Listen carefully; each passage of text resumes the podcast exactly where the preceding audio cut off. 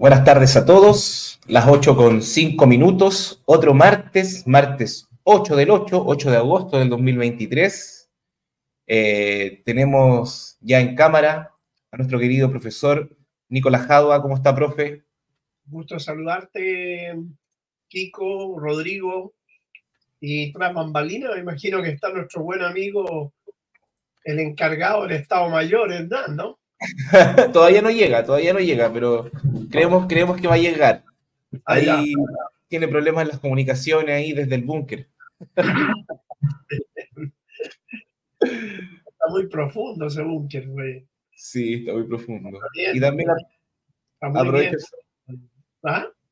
Sí, no, que aprovecho de saludar a mi compañero que tengo acá al lado, Rodrigo. ¿Cómo está, compañero? Hola, compañero Kiko, profesor, ¿cómo están? Eh, hola a todos los los oyentes de Radio Guillotina y a todos los seguidores del profe, a los que les gusta estar ahí interesados en los temas internacionales, que pucha que es tan importante hoy en día para ver qué es lo que va pasando y cómo se va dando la mano acá en Chile también. Pues, sí. Entonces, también es bueno ver el ejercicio de cómo está Chile en el mundo y el mundo respecto a Chile y respecto a todos los sucesos que están ocurriendo, ¿no? Así que hoy día vamos a, vamos a tener tres temas bien entretenidos. Eh, primero vamos a comenzar con Kiko, que nos quiere mostrar un gráfico de algunas deudas de Estados Unidos. Eh, luego vamos a seguir con África, vamos a contar un poco en qué está el conflicto de, de Níger, eh, qué es lo que está pasando ahí con Nigeria, Argelia, con el África Occidental. Y luego, después, cuando ojalá llegando ya Hernán, vamos a estar actualizando respecto a lo que está pasando en Ucrania. Tal vez militarmente no ha pasado mucho, pero la política siempre se está moviendo, sobre todo cuando los militares están más tranquilos, hay, hay más juego político, ¿no? Claro. Y, saber también que está, está todo conectado. que algunos podrían decir, ¿qué tiene que ver África con Rusia y con Ucrania? Y bueno, ahí vamos a ver que hay mucho, mucho que ver. Y vamos a partir, voy a compartir acá un gráfico que, bueno, yo quería que estuviera mi compañero Marcelo, perdón, Hernán, para, para hablar sobre, para que nos tradujera también, el hombre le pega al inglés. Pero que vamos a ver ahora es, son los, los holders, son los como los tenedores o poseedores de bonos de deuda eh, de Estados Unidos. Em, son los, claro, son los poseedores extranjeros de los bonos de deuda de Estados Unidos. Eh, dice los inversores extranjeros tienen aproximadamente 7,3 trillones. Paso a explicar al tiro la diferencia entre billones y trillones porque este mapita está así. Vamos bajando, acá hay una mesa, la mesita vamos a decir que es el total de la, de la deuda de Estados Unidos, de los bonos de deuda que tienen, que, que, que poseen algunos países. Y acá vemos claramente, bueno, en Europa el tenedor más grande es UK, eh, el Reino Unido, Inglaterra, que tiene 655 billions. Eh, no es lo mismo, para nosotros billones son millones de millones. Para los gringos son mil millones. Al mundo anglosajón. El mundo anglosajón, así como nosotros tenemos el sistema métrico y ellos tienen los pies, pulgada, como les gusta llevar la contra. Nosotros hablamos en Celsius, ellos hablan en Fahrenheit, acá también. Para ellos, billones... Derecho. ¿Cómo? Y colocan el manubrio al lado derecho en los autos. claro, claro, bueno, así son estos gallos, ¿para qué vamos a hablar de las inconsistencias y rarezas de los anglos? Tenemos mucho para hablar de eso. Hablemos de la deuda, entonces en este caso serían 655 billones de dólares, serían 655 mil millones de dólares, ¿ya?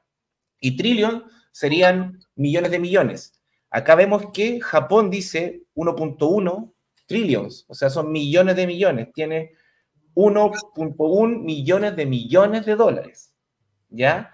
Y acá vemos, bueno, lo importante, ¿por qué, lo, por estamos viendo qué movimiento hay acá? Porque este gráfico igual salió hace un tiempo, si podemos ver la, la fecha ahí, en marzo, el 24 de marzo del 2023, está bien actualizado.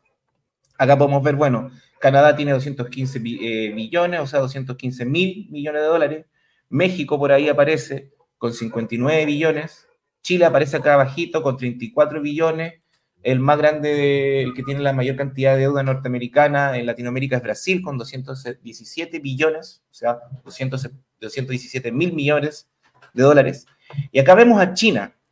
Y, bueno, hace un tiempo siempre se hablaba de que China no puede caer el dólar, lo dicho también acá, porque también sería inconducente para, para China, ¿no? Y también ahí habla también de la responsabilidad de China de que pretende mantener los, equilibrios em, y, que la cosa no se desmadre, por decirlo de forma coloquial, y, contener esta, esta crisis de deuda que, ha generado Estados Unidos al precisamente para eh, imprimir billetitos, imprimir papelitos donde esos papelitos significan deuda. Eh, y China, acá dice 867 billones, pero ojo que desde 2018 China se ha, se ha, deshecho de aproximadamente el 30% de la deuda que tenía. Eso son aproximadamente 256 mil millones de dólares.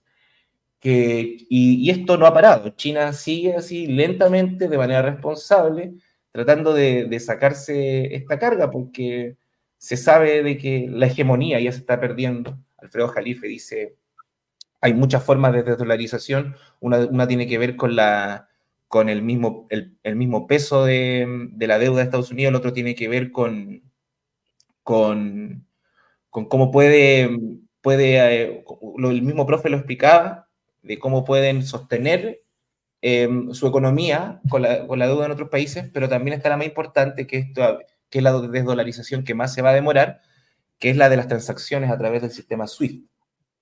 Eso eh, no se va a acabar, va a bajar, sí, ahí se, ve un claro declive, pero esa es como una de las, de, las desdolarizaciones que se ven las próximas a venir. Em, ahí entró nuestro compañero, aprovechamos de ingresarlo al tiro, saludar a Hernán. Y bueno, eso, ahí justo Hernán le estaba mostrando al profe, a los espectadores, hablando de la deuda de Estados Unidos, mencionando de que China ya se ha deshecho de gran parte de esa deuda. Y nos gustaría que nos explicara primero el profe, que pudiéramos desarrollar un poquito este tema, un par de minutos antes de entrar a África, y también unos comentarios que sé que Hernán también tiene respecto a, este, a esto de la deuda. Bueno, hemos hablado nosotros bastante acerca de lo incontrolable de la deuda norteamericana, pero que se ha disparado en los últimos dos años. Digamos, el, el, el, nivel mayor de deuda fue desarrollado justamente cuando surgieron estas organizaciones que las analizamos nosotros en un programa anterior, cuando surgió la Organización de Cooperación de Shanghái, el BRICS, y no comercializan en dólares, entonces, Estados Unidos, que acostumbraba a comprar con, con dólares que ellos le llaman los dólares peregrinos, ¿no? Esos son dólares que lo, lo imprimían, imprimían, imprimían, pero lo tiraban para afuera. ¿ah? Entonces, ahora esos dólares están volviendo. ¿Cómo lo han respaldado ellos? Con los dineros de los países que ustedes ven ahí emitiendo bonos de deuda ellos ganan con esos bonos, ganan intereses, todo. Pero ¿cuándo está Estados Unidos en condiciones de pagar eso? Yo tengo mi duda. Ahora, ahí no está considerada la deuda que tiene Estados Unidos con los países árabes, que es la mayor de todas. El 17% de la economía norteamericana es de Arabia Saudita, Bahrein y Qatar. Entonces, eh, si nosotros viéramos, realmente buscáramos una posibilidad, no tienen cómo, cómo pagarla. La única manera de activar la economía norteamericana son reindustrializándose y la segunda y más común y la que le agrada a los norteamericanos siempre hacer es la, guerra. La guerra que les mueve toda la economía a ellos. Entonces ellos van a seguir buscando eh, puntos de guerra eh, abrir frentes de guerra, crear guerra en distintas partes, ellos van a vender las armas, porque ojo, las armas y, el apoyo y la ayuda que ellos le llaman que mandan a Ucrania, es, em, Ucrania tiene que pagarlo después. Si el, armamento norteamericano es privado, no es del, Estado, son privados los que, los que eh, fabrican el armamento.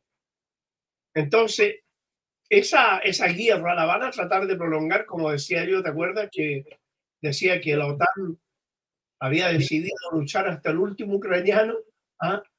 O sea, claro, y eso es el objetivo de ellos, es justamente eh, que Estados Unidos con eso va a ir recuperando mucho. Además de todos los otros focos que hay en distintas partes, la venta de armas a Arabia Saudita, a, los Emiratos Árabes, a Egipto. Sí, lo, lo único que reciben armas gratis son los israelíes. ¿no? Hmm. Sí, ahí, ahí dice Ara, creo que nosotros somos de los hueones que compran esos bonos, rodándola. Y sí, Chile aparece ahí con, con 34 billones, 34 mil millones de dólares. Así que, bueno, Hernán. Obliga, mira tú, ¿a quién está? Si el único voluntario que está ahí es China. Sí. Pero China no tiene un pelo tonto. China se está, y de hecho, está recibiendo pagos en, en importantes inversiones al interior de Estados Unidos. A diferencia de Japón, a diferencia de Singapur, que son países que, que tienen estos bonos, pero con el ánimo de, de, recuperar dinero con utilidades grandes, en este caso ahora ya solo aspiran a recuperar el dinero, ni siquiera la utilidad. Estados Unidos es el país más endeudado del mundo. Pero ¿sabes qué da cuenta eso? Que la economía neoliberal es un fracaso. Tope, tiene un tope. Sí, eh, no, no, es que hablamos, lo hemos hablado acá, no se puede tener crecimiento infinito en un planeta finito, para empezar. Y, yo quería, y, poniéndole más, más sal, sal, a ese huevito, quería compartir esta, esta mm, columna de, de, otro analista internacional, también de, mm, de, Alfredo Jalife, en la jornada, que habla de, de la degradación de la deuda eh, desde, desde Standard Poor's. Y eso significa de que, bueno, acá vamos, y voy a leer un poco de, de lo, que, de, lo, que, de lo que más rescato de, de este, de, este artículo que en fondo reúne la prensa internacional hablando de qué significa esta degradación. Y el Global Times, que el Global Times es de, de los chinos, que ellos no pueden decir de manera más qué significa esto. Y dice, Global Times juzga que la degradación de la tasa crediticia de Estados Unidos socava su dominio global y es un serio golpe a la reputación global de Estados Unidos y a su posicionamiento en medio de una situación velozmente cambiante en la geoeconomía, cuando la hegemonía del dólar será socavada al unísono de la dinámica de la desdolarización. Global Times aduce que la política irresponsable de Washington ha dañado seriamente otras economías, en particular los países en vías de desarrollo, y enfatiza el diagnóstico implacable de Fitch de acuerdo con las tendencias. La posibilidad de que Estados Unidos reduzca su deuda es casi de cero, por lo que requiere de más empréstitos para sus actividades económicas. Y la verdad pregunta es, ¿quién irá a prestarle plata a Estados Unidos? ahí estamos. ¿Y que te va a pagar? Mira, Gaddafi, 200 mil millones de dólares de Libia desaparecieron entre Francia y el Reino Unido. Mm. 40 mil millones de dólares de Irak. Los gringos dicen que los dieron de propina. Entonces, eh, es una, es una situación horrible.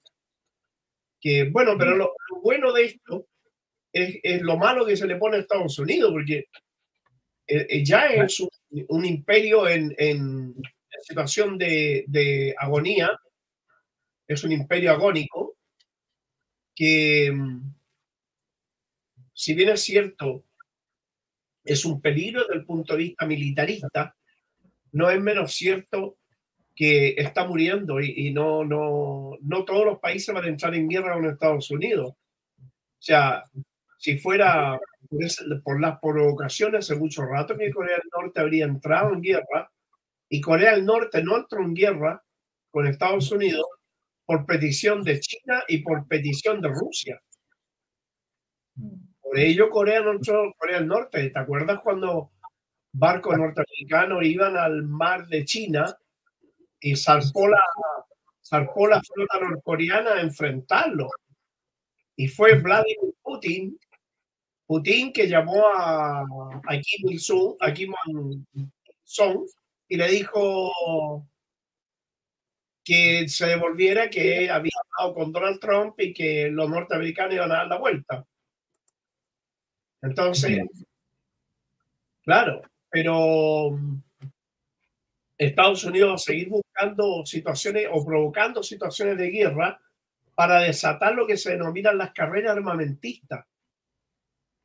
Ya vas a ver que a Chile le van a pagar con armas, con repuestos de armas. Sí. Oiga, profe, y acá haciéndome cargo un poco de lo que están diciendo en los comentarios, dice ahí Calandra Cas, eh, Calandra Cas, Dice, hola, profe Jadua, podría ahondar más en el rol protagónico del BRICS en las próximas décadas, pero aprovecho de contarles, estamos a 8, el próximo martes es 15 y el subsiguiente es 22, que es el día que se juntan los BRICS. en Entonces, ¿qué le parece, profe, si hacemos eh, reunión de pauta en vivo y para la otra semana nos abocamos de lleno? Una, vamos a estar una semana antes de la reunión de los BRICS, pero vamos a anticiparnos para especular quizás un poco, vamos a ver qué significa esta última reunión, qué es lo que nos puede esperar. Así que, ¿qué le parece, profe, el otro martes, abocarnos al BRICS? Sí, perfecto. Y ahí podemos responder a ella. Lo del BRICS, en todo caso, para adelantarle algo, eh, está resultando ser en la concentración de comercio y de materias primas más grande del mundo, que va a comercializar en sus monedas y no con el dólar lo que significa que el dólar es un, una estaca en el corazón de Drácula para Estados Unidos. Y eso es lo que está pasando. El BRICS y la Organización de Cooperación de Shanghái y la Organización de Cooperación Euroasiática son las que han hecho nacer este nuevo mundo multipolar y definitivamente ya está en el borde del barranco el imperio norteamericano.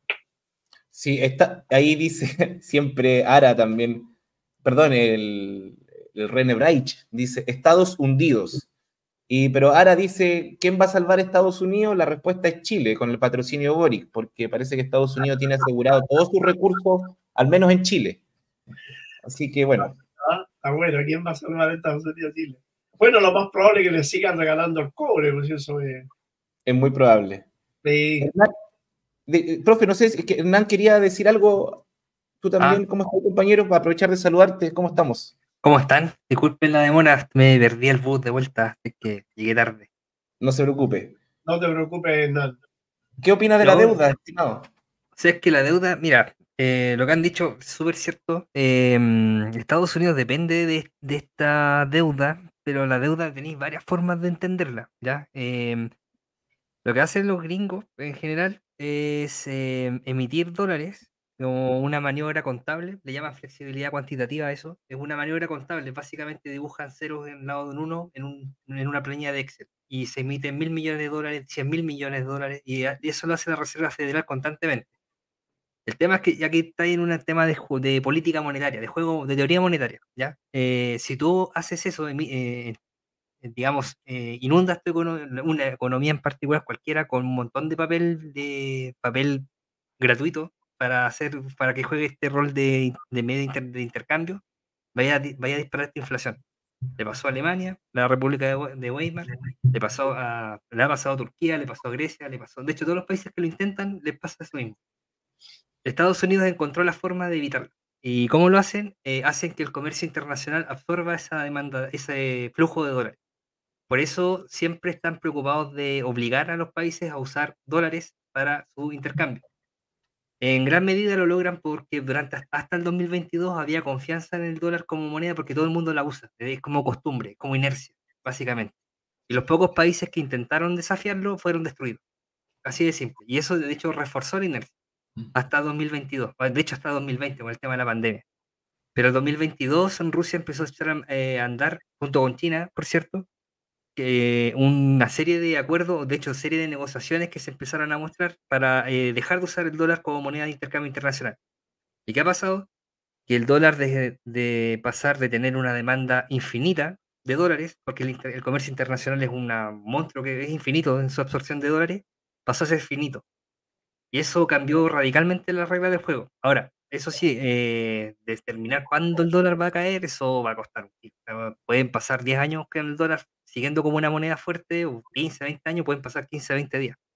El tema es que la deuda en, este, en todo este juego cumple, eh, es, el indicador, es el termómetro de cuánto los americanos roban del resto del mundo haciendo esta maniobra contable. ¿Cachai?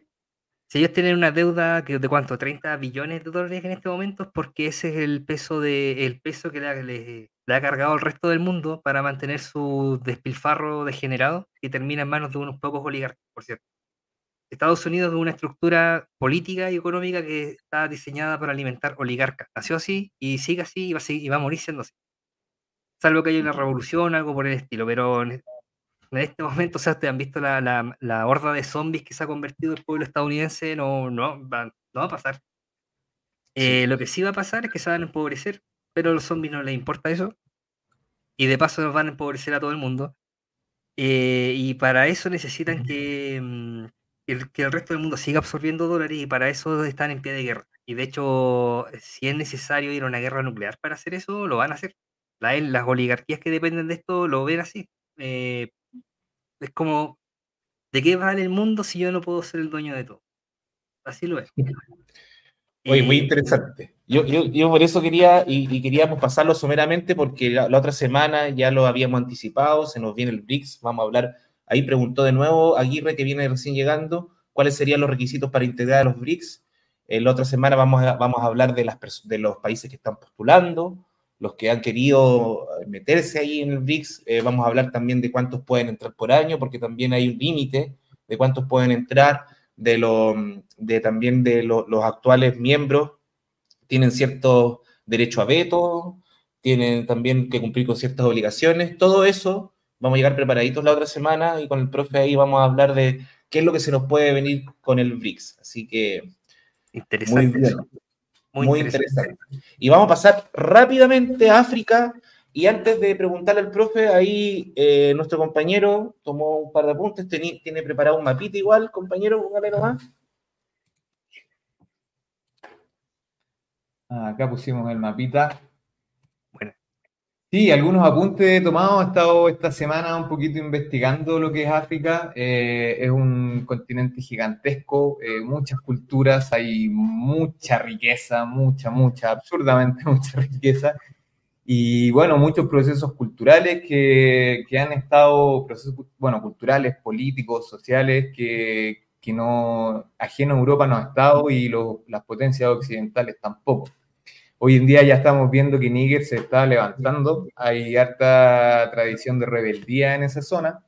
Es una zona que antiguamente fue, fueron colonias francesas y eh, hoy por hoy eh, Francia prácticamente está perdiendo ya casi todo lo que es su, eh, su influencia en el Sahel africano.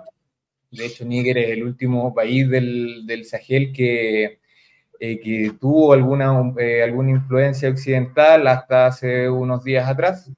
Eh, en base a eso se reunió el, ¿cómo se llama? La Comunidad Económica de Estados de África Occidental, después del, del golpe de Estado, y le pidieron, bueno, le exigieron en realidad. Le dieron un ultimátum. Un ultimátum. Que se cumplió el domingo. Justamente, un ultimátum que se cumplía el domingo, eh, era un ultimátum de siete días en el cual tenían que deponer las armas los, los rebeldes que hoy, hoy, por hoy se tomaron el Estado.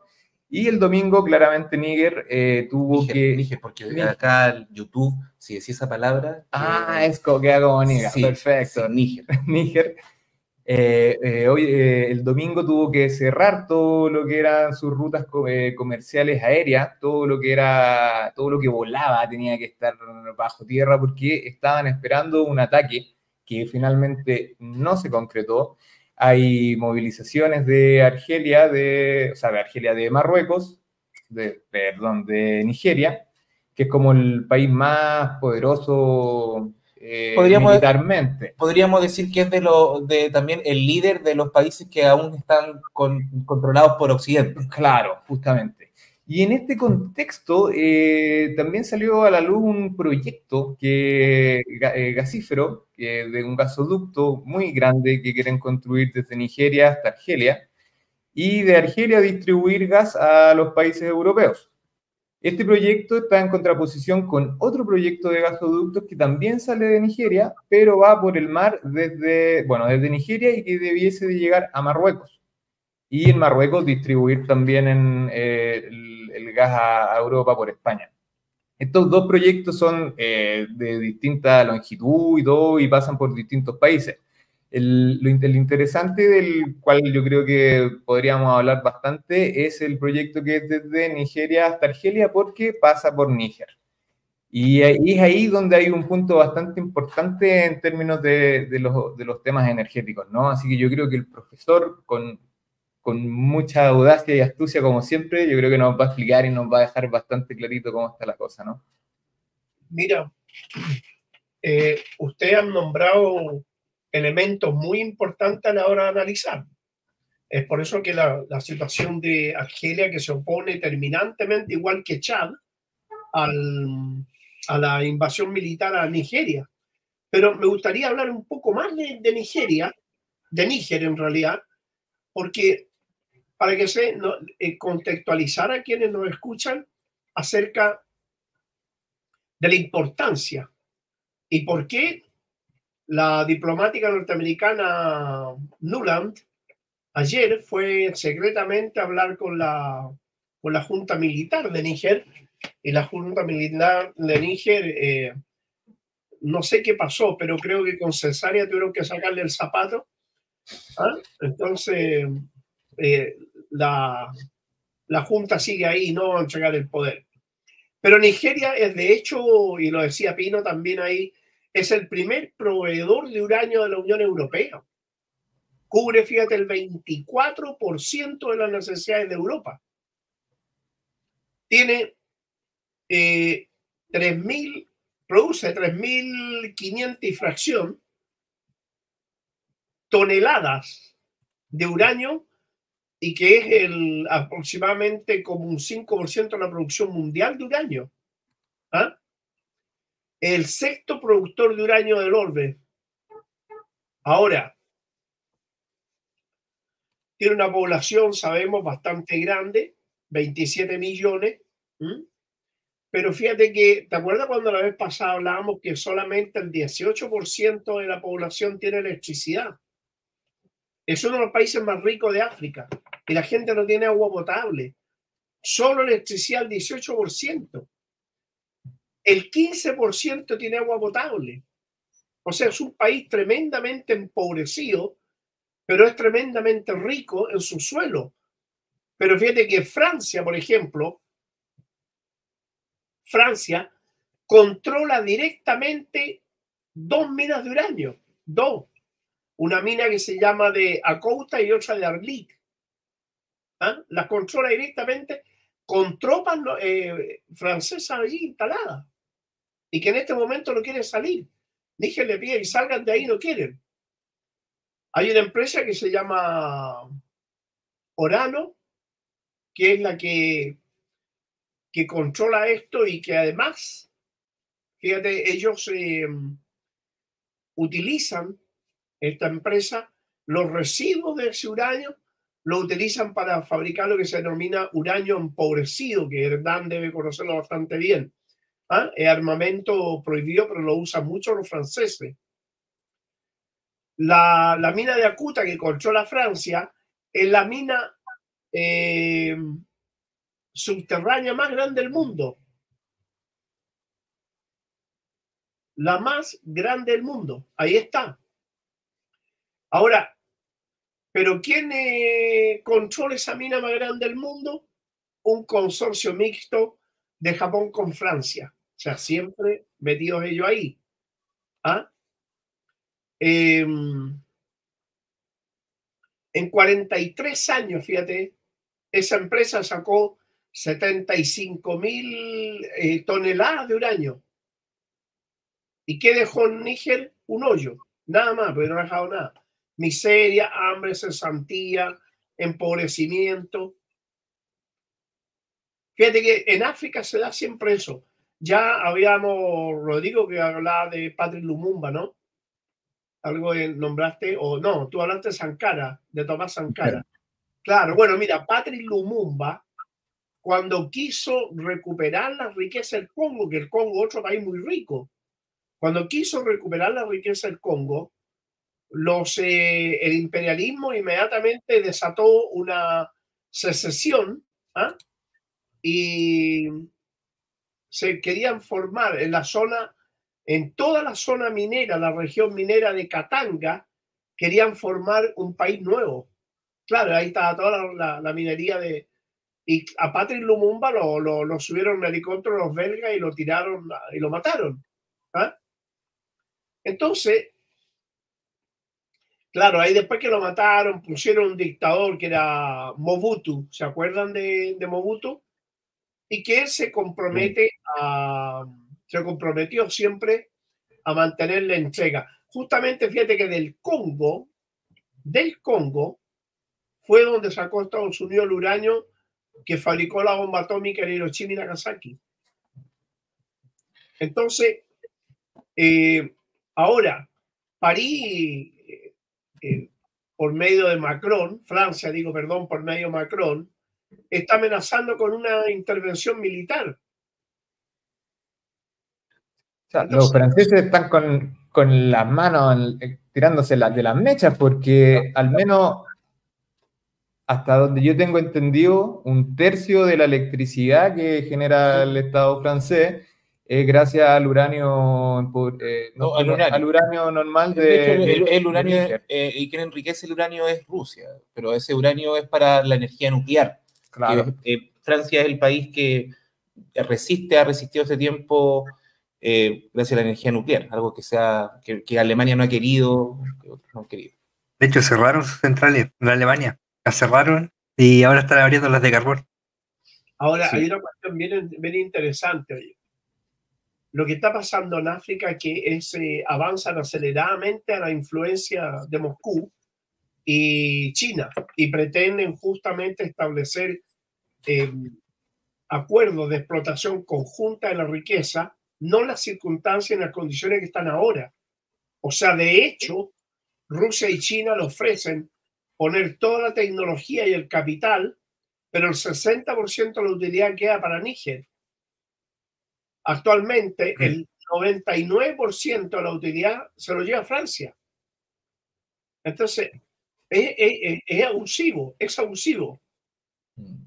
Entonces, en todo lo que se llama el Sahel, están existiendo estas juntas militares, pero debajo del subsuelo de esos países hay riquezas muy grandes que las han estado recuperando. Y eso es lo que le duele al imperio y eso es lo que le duele a, a Francia. Profesor, ¿qué, significa, que eh, el Sahel ya prácticamente eh, carece de presencia occidental? ¿Por qué el Sahel no, y no otro lugar? o sea, el Sahel hay, un, hay un movimiento hay un, hay algún, se están moviendo onda tectónicamente las cosas en términos políticos.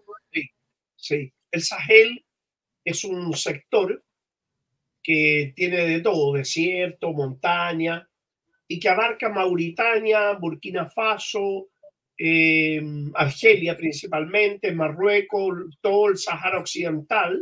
¿ah?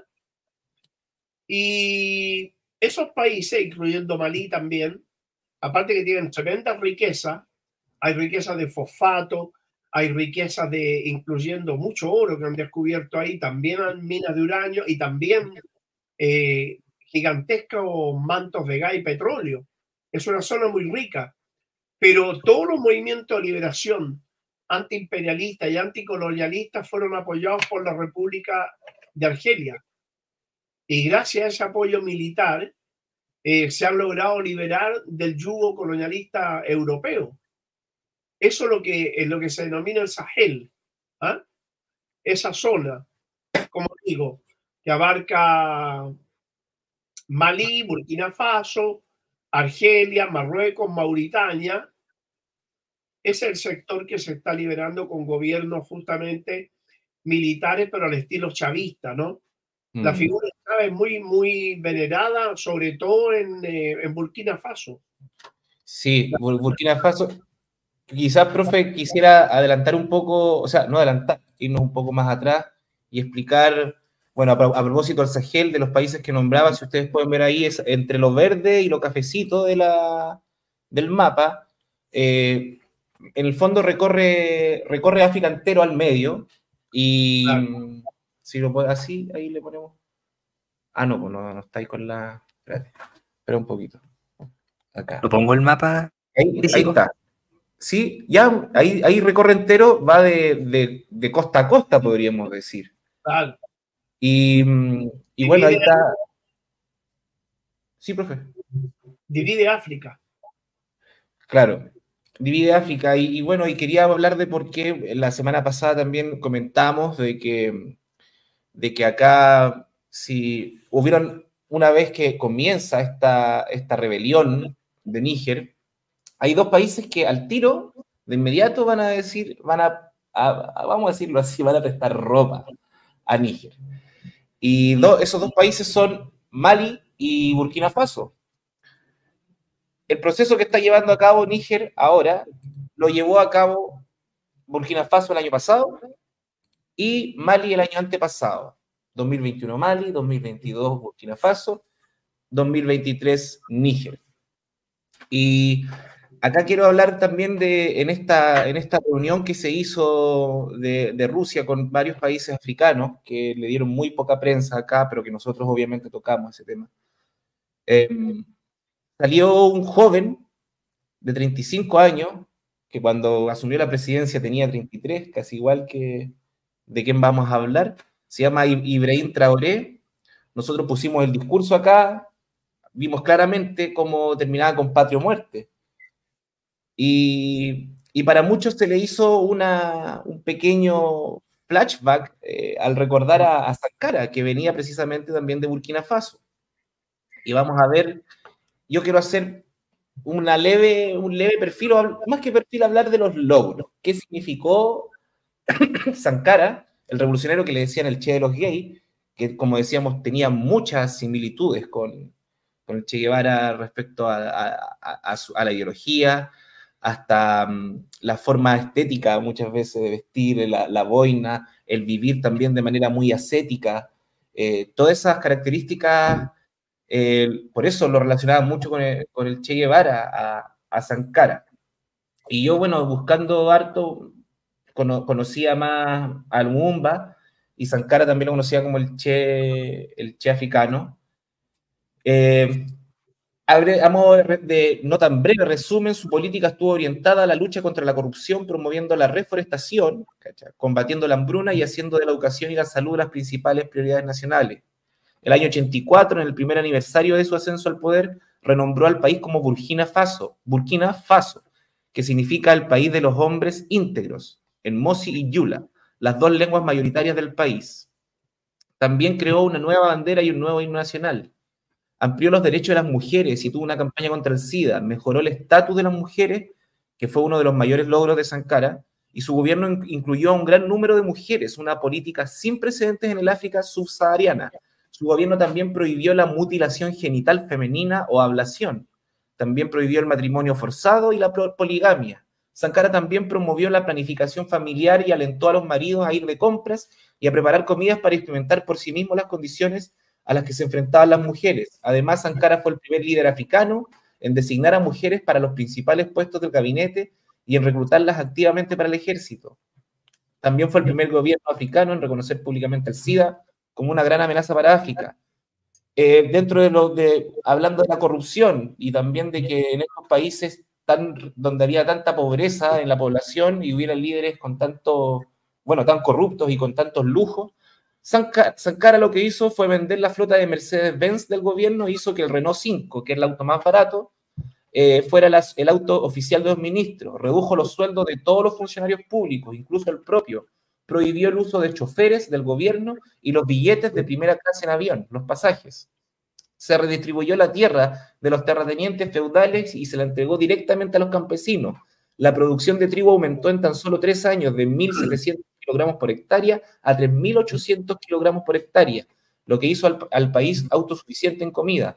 Se opuso a la ayuda exterior, y escuchen esto, muy importante, nosotros habíamos pensado en poner quizás de inicio en este programa de cuando Fidel Castro, en un tema de la Floripondio, dice, ya mandamos para el diablo la famosa ayuda humanitaria que venía de Europa. Bueno, eh, Sankara decía que el que te alimenta te controla, te controla, por eso se opuso a la ayuda exterior. Ideó la creación de un Frente Unido de Naciones Africanas que, rechazan, que rechazaban pagar su deuda externa. Sostuvo que los pobres y explotados no tienen la obligación de devolver el dinero a los ricos y explotadores. Muy importante. Sankara convirtió una tienda de aprovisionamiento del ejército en un supermercado de propiedad estatal abierto a todo el mundo y fue el primer supermercado del país, imagínense. Obligó a los funcionarios públicos a destinar un mes de salario a los proyectos públicos. Se negó a instalar un sistema de aire acondicionado en el despacho presidencial, afirmando que el lujo no estaba disponible para nadie más que un puñado de burkineses. Y como presidente bajó su sueldo a 450 dólares americanos al mes y limitó sus posesiones materiales a un automóvil, cuatro bicicletas, tres guitarras, era músico el hombre, eh, un frigorífico convencional y un congelador roto, además de la casa donde vivía con su familia. Eso haciendo un pequeño acercamiento. Resultado, como era un hombre muy íntegro, lo mataron. Tal cual. Sí, y, de sus fue una traición de, de, uno de sus sucesores. las Naciones Unidas habló de África, habló de toda la miseria, los robos, todo lo que hacía el imperialismo en África y el colonialismo.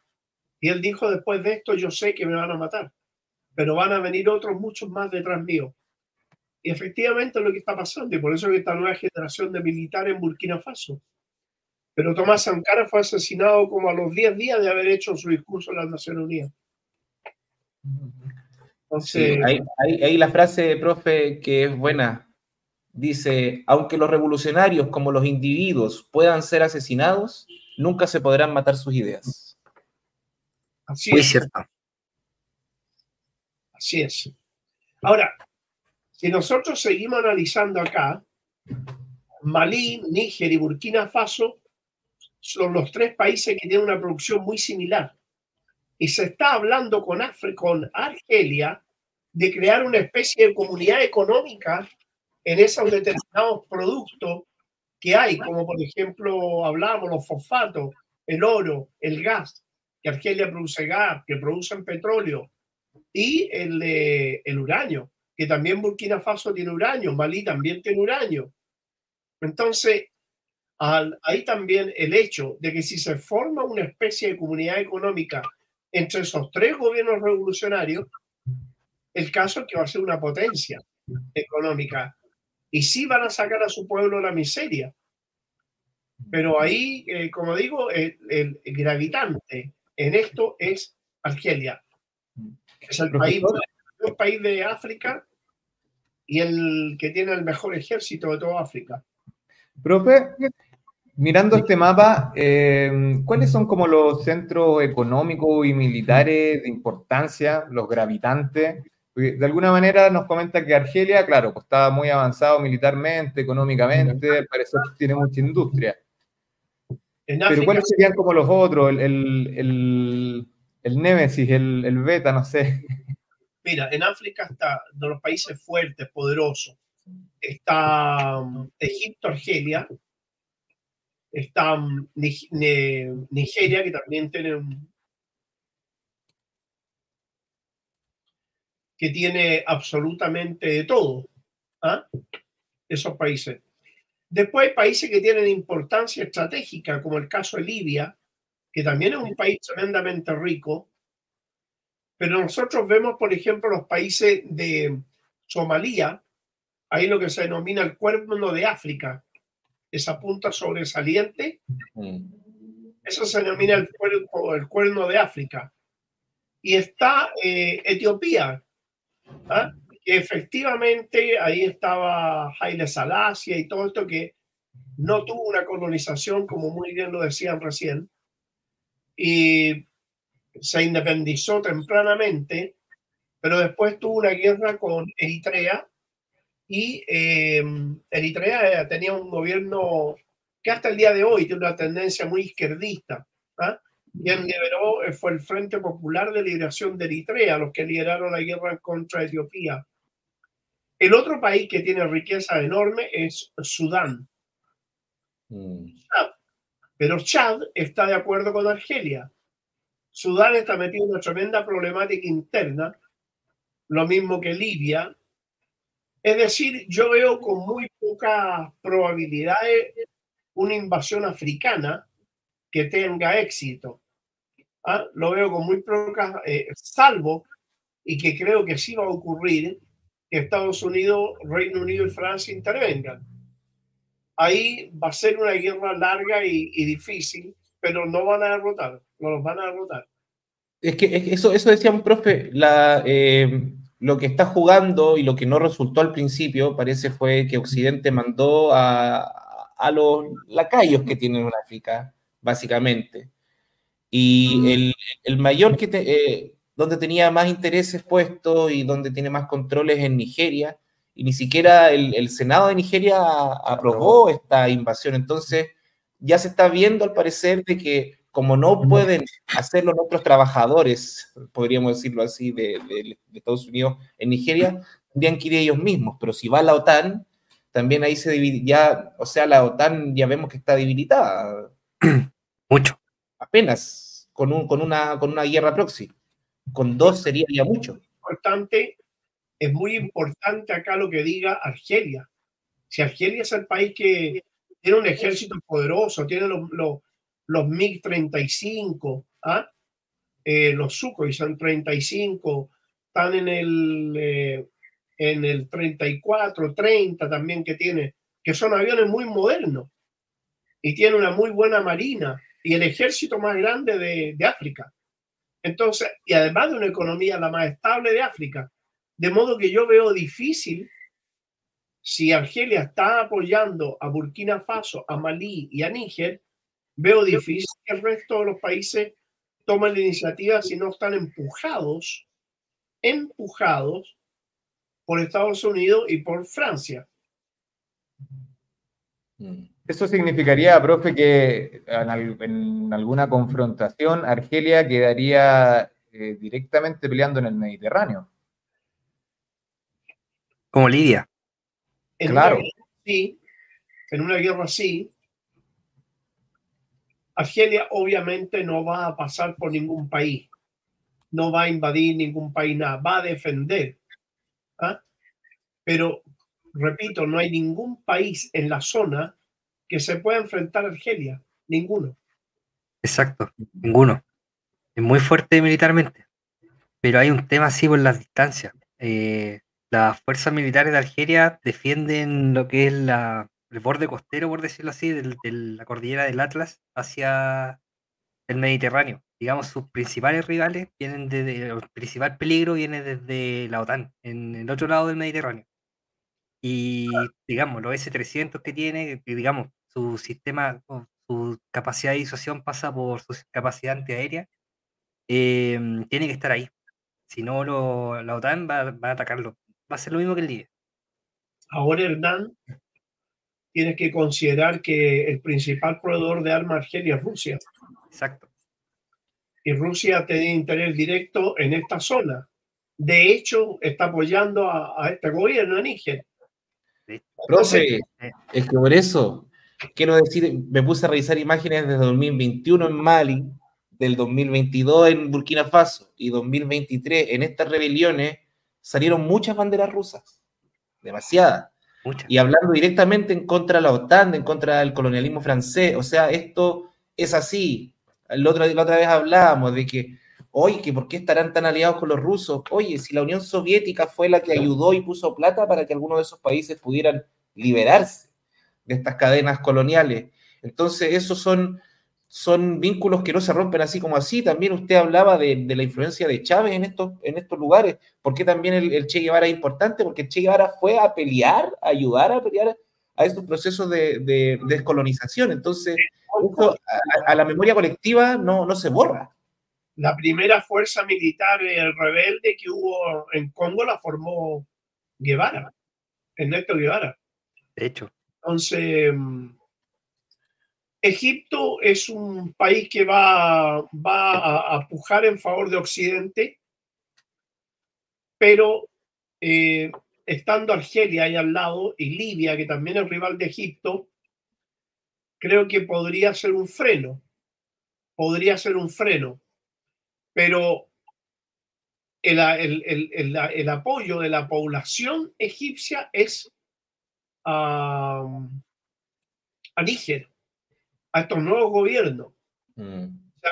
lo que hizo Estados Unidos con Egipto e, e Israel, le dieron a la oficialidad del ejército, capitanes, coroneles, generales, le dieron participación en las empresas transnacionales que están en Egipto. Lo hicieron dueños de empresas. Pero el pueblo egipcio es un pueblo muy empobrecido y que quiere y que es antiimperialista, que es antisionista, anticolonialista. Entonces, no sé hasta qué punto podrá Egipto eh, ser eh, una fuerza que pueda inclinar la balanza, porque el soldado egipcio no tiene ganas de combatir. Mm. El soldado egipcio combate obligado. O sea, ahí es una cuestión muy interesante el caso Egipto, mm. pero obviamente va a apoyar Occidente.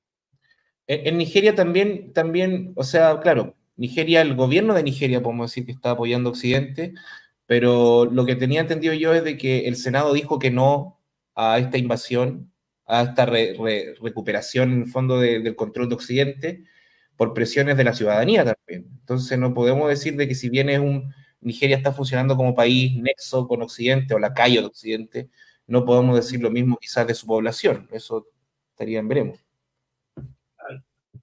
Efectivamente, Kiko, efectivo eso. Ahora, no hay ninguna duda, pero yo no tengo absolutamente ninguna duda que deben estar aterrizando aviones rusos y chinos como condenados en Níger. Y le deben estar entregando armamento antiaéreo. Sí. ¿ah? Más, eh, los más fáciles de trasladar ahí serían los que nuestro amigo Hernán lo debe conocer, los Pansir 1 y 2. Sí. Que son suficientes para los aviones que tienen esos países africanos. Porque la mayoría de los países africanos ahí no tienen los F-16, los F-15, nada de eso. perdón, un Panther igual es una amenaza para, un, para operaciones de bombardeo que usualmente hace la OTAN en este tipo de países.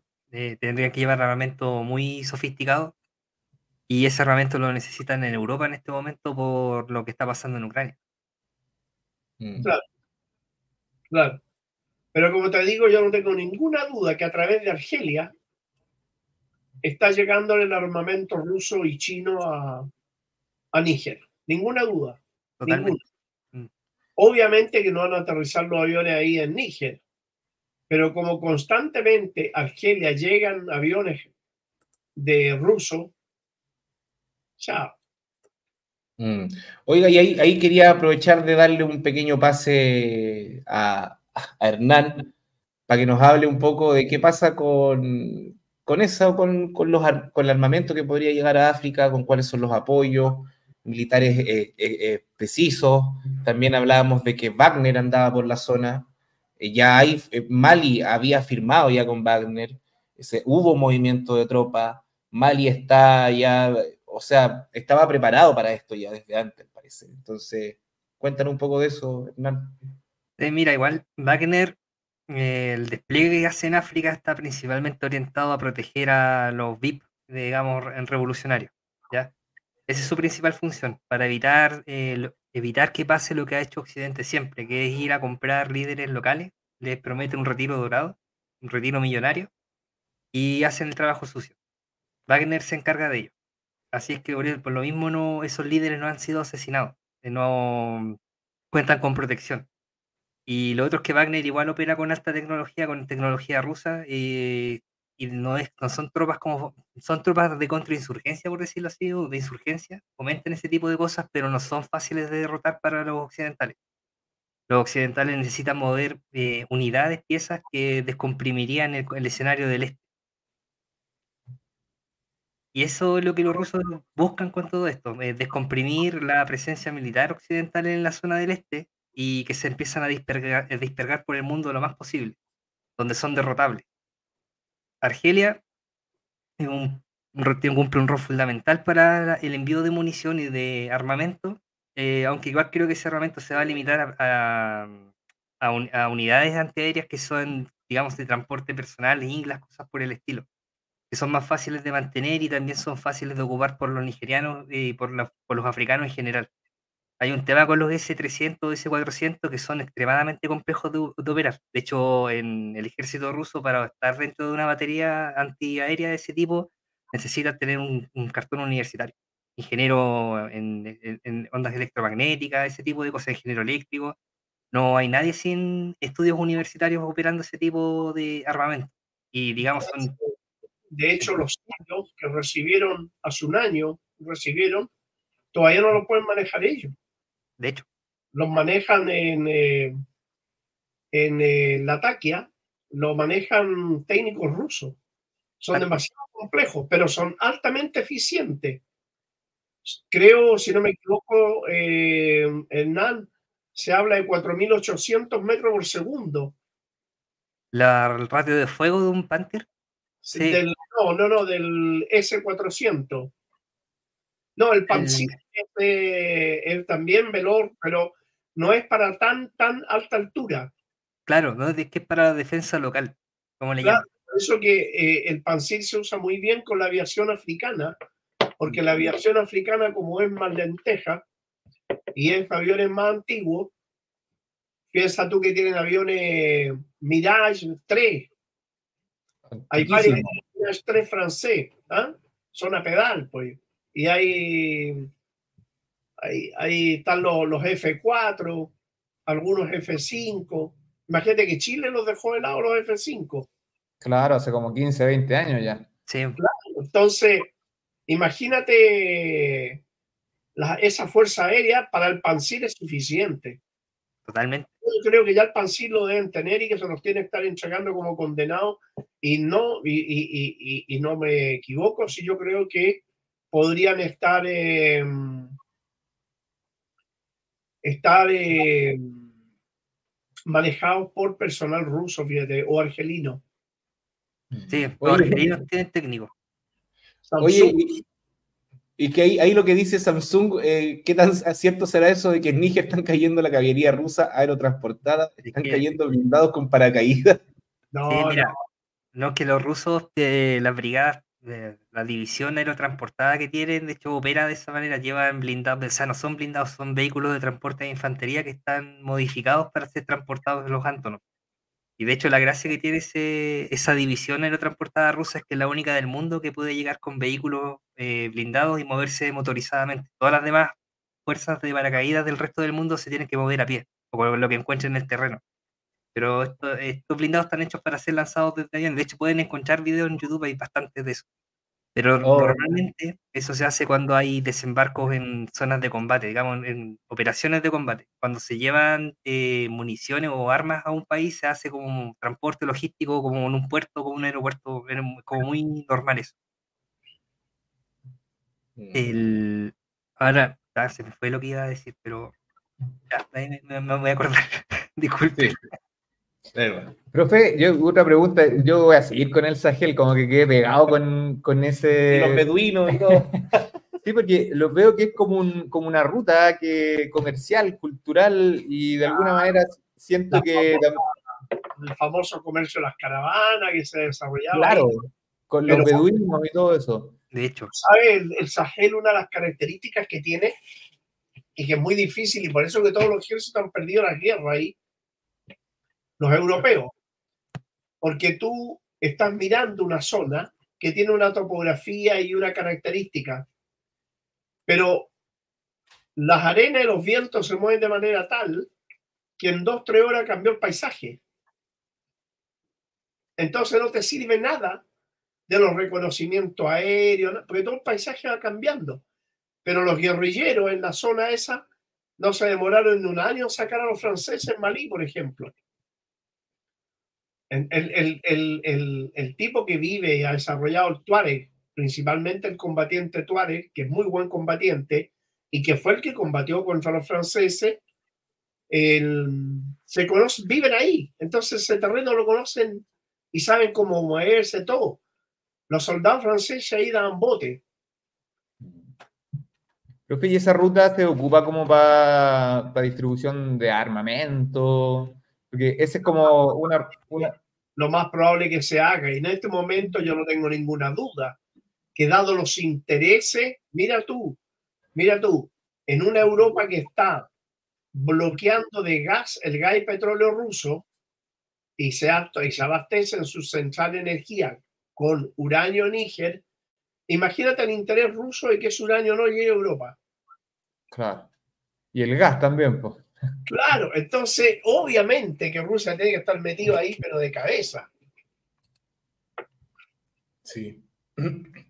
Sí, eh, eh, eso nosotros no podíamos no mencionarlo, porque, porque están tan claras las cosas y, también hay harta, bueno, nosotros lo hemos dicho acá, hemos tratado de estar combatiendo un poco la, propaganda occidental, porque también ya, ya salieron medios, medios progres, eh, hablando en contra de, de, esta rebelión.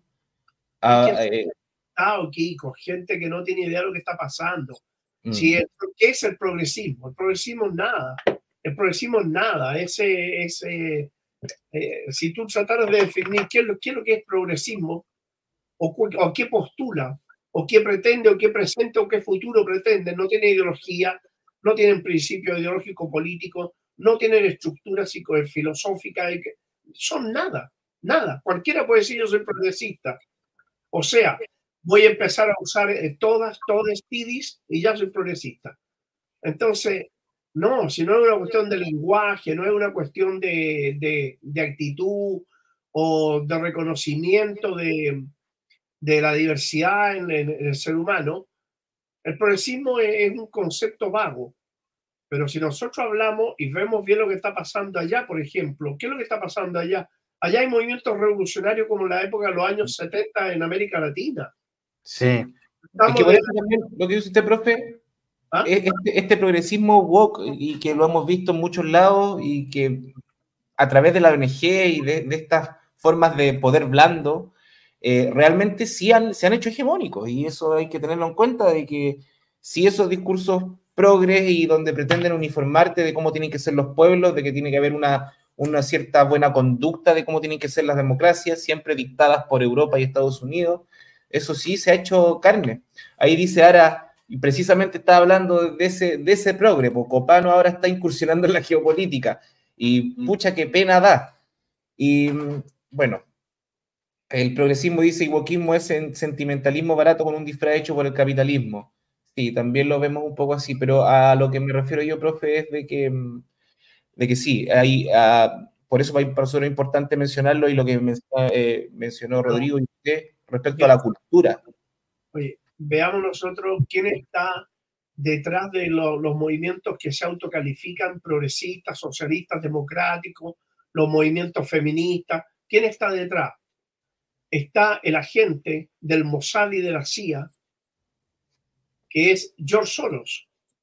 George Soros maneja todos estos grupos, los financia, financia el feminismo, es el feminismo sexista, no el feminismo clasista, que es distinto. ¿ah? El, y todo esto, o sea, son formas también de destruir desde el interior el funcionamiento de la izquierda, desideologizarla, llevar a la lucha de la, de la gente a cuestiones que no atentan contra el, contra el esquema ni contra el sistema, sino a lo sumo van a conseguir cambios cosméticos, pero la raíz del sistema no la van a atacar, no, no tiene idea eh, cómo se maneja una infraestructura. Oye, veamos lo que ocurre en Chile. Pero, eh, precisamente eso, profe, porque a eso quería llegar, eh, de cómo también este progresismo se pone en contra de los revolucionarios históricamente. Por ejemplo, con el Che acusado a Allende diciendo que eran homofóbicos, que, que, eran opresores con las mujeres. Y ya vemos, por ejemplo, el revolucionario Sankara, que significó en África que hizo, yo creo que nadie había hecho tanto por el rol de, o por, por, la figura de las mujeres, eh, y haciendo cambios profundos en su país, entonces también es, de verdad es muy, como dice usted, es, filosofía barata, em, que reduce todo, que pretende también de que haya una regla que sea igual para todos sin comprender las diversidades de los países. es que hay una cuestión, Kiko, que nosotros, mira, en la medida que la izquierda se desideologizó en el mundo, ya no lee ni siquiera a, a los, eh, a los clásicos. Por lo tanto, no tienen orientación y no saben a dónde van. ¿ah? Entonces, ¿qué ocurre? ¿Qué ha hecho el imperialismo? El imperialismo nos está ganando la batalla cultural. El imperialismo nos está ganando la batalla eh, al interior de las izquierdas. Entonces, si no puede ser, por ejemplo, que tengamos una revolución democrática en Chile que lo financia George Soros y ahora que con sus sucursales eh, fundacionales que tienen ahora, ¿no? Las nuevas sucursales que sacaron. Pero si nosotros vemos todo eso, ¿cuál es el peligro? Que veamos el progresismo chileno, el progresismo chileno. ¿En qué afecta los intereses del imperialismo? En nada. En nada. Los defiende, los defiende, de hecho. Y son los mejores neoliberales. Son los mejores neoliberales. Entonces, decir, yo soy progresista porque reconozco los derechos de las minorías. Y yo en algunos programas, no sé si me ha escuchado Kiko, pero eh, eh, toda esta agenda sexista que tiene este gobierno principalmente, ¿ah? demasiado sexo, yo diría casi sexópata, da la impresión que los chilenos debemos vivir horizontal, o sea, que no, no, no, no, el chileno no puede vivir vertical, no debe trabajar, no debe... Entonces, cuando tú desvías la atención de la población a cuestiones que son de efecto inmediato, ¿ah? Las libertades sexuales y todo eso, todo perfecto. Pero ¿cuál es el esquema de la infraestructura del país? ¿Cuál es la superestructura del país? ¿De qué nos sirve tener mil libertades sexuales si tenemos oprimidos, opresores, si tenemos en otros países ocupantes ocupados? ¿Te das cuenta? Claro, es, como, ¿para qué vamos a tener una lista de derechos que decimos que vamos a garantizar si no vamos a tener la plata para financiar esos derechos? También decíamos nosotros como crítica a la, a la nueva constitución. Eso. Si también es una sociedad, Kiko, hay que tener claro una, que una sociedad debe hablarse mucho de derechos, pero también hay que hablar de deberes. Y, y los deberes mm. nosotros los perdimos.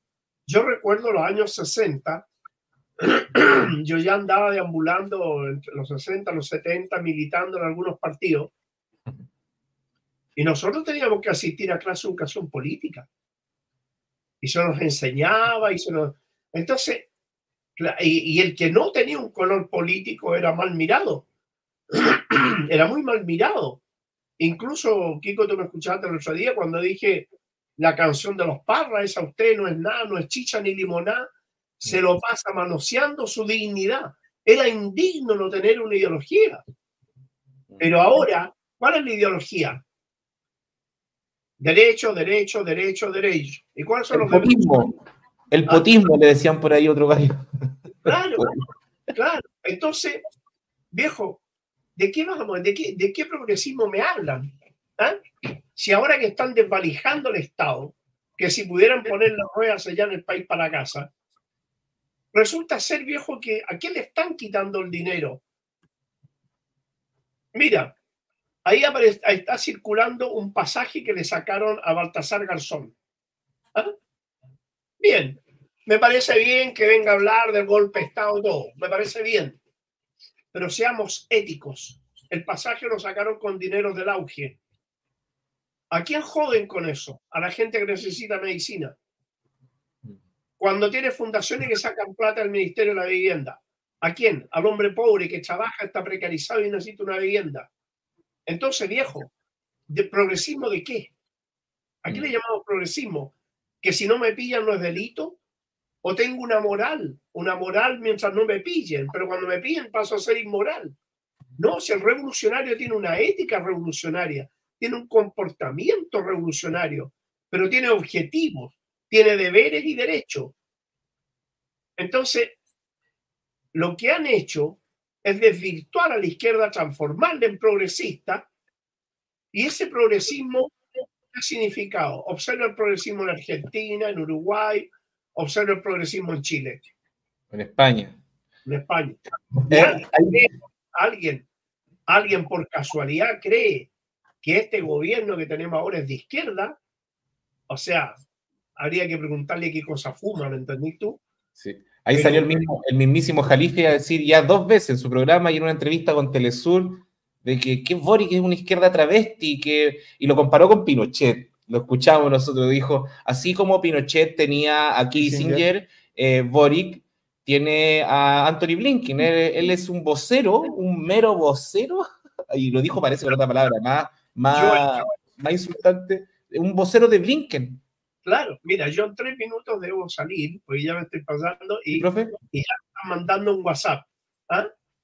Eh, mira, le voy a decir una pura cosa yo, acá, antes de que, y lo, lo, voy a repetir porque lo he dicho en otro foro, lo he dicho, eh, voy a hablar estrictamente en lo económico, mm. no en lo político, ¿ah? en lo económico el gobierno de, la dictadura militar fue en lo económico menos, mucho menos neoliberal y brutal que la concertación y los progresistas. Pinochet se opuso a entregar el cobre a los norteamericanos. ¿Quién se lo entregó? Elwin. Elwin. ¿Quién entregó el litio? Frey. ¿Quién entregó las carreteras? Lago. ¿Quién entregó el mar? Frey. ¿Quién privatizó la luz, el agua, el gas? Frey y Lagos. Oye, viejo, perdónenme.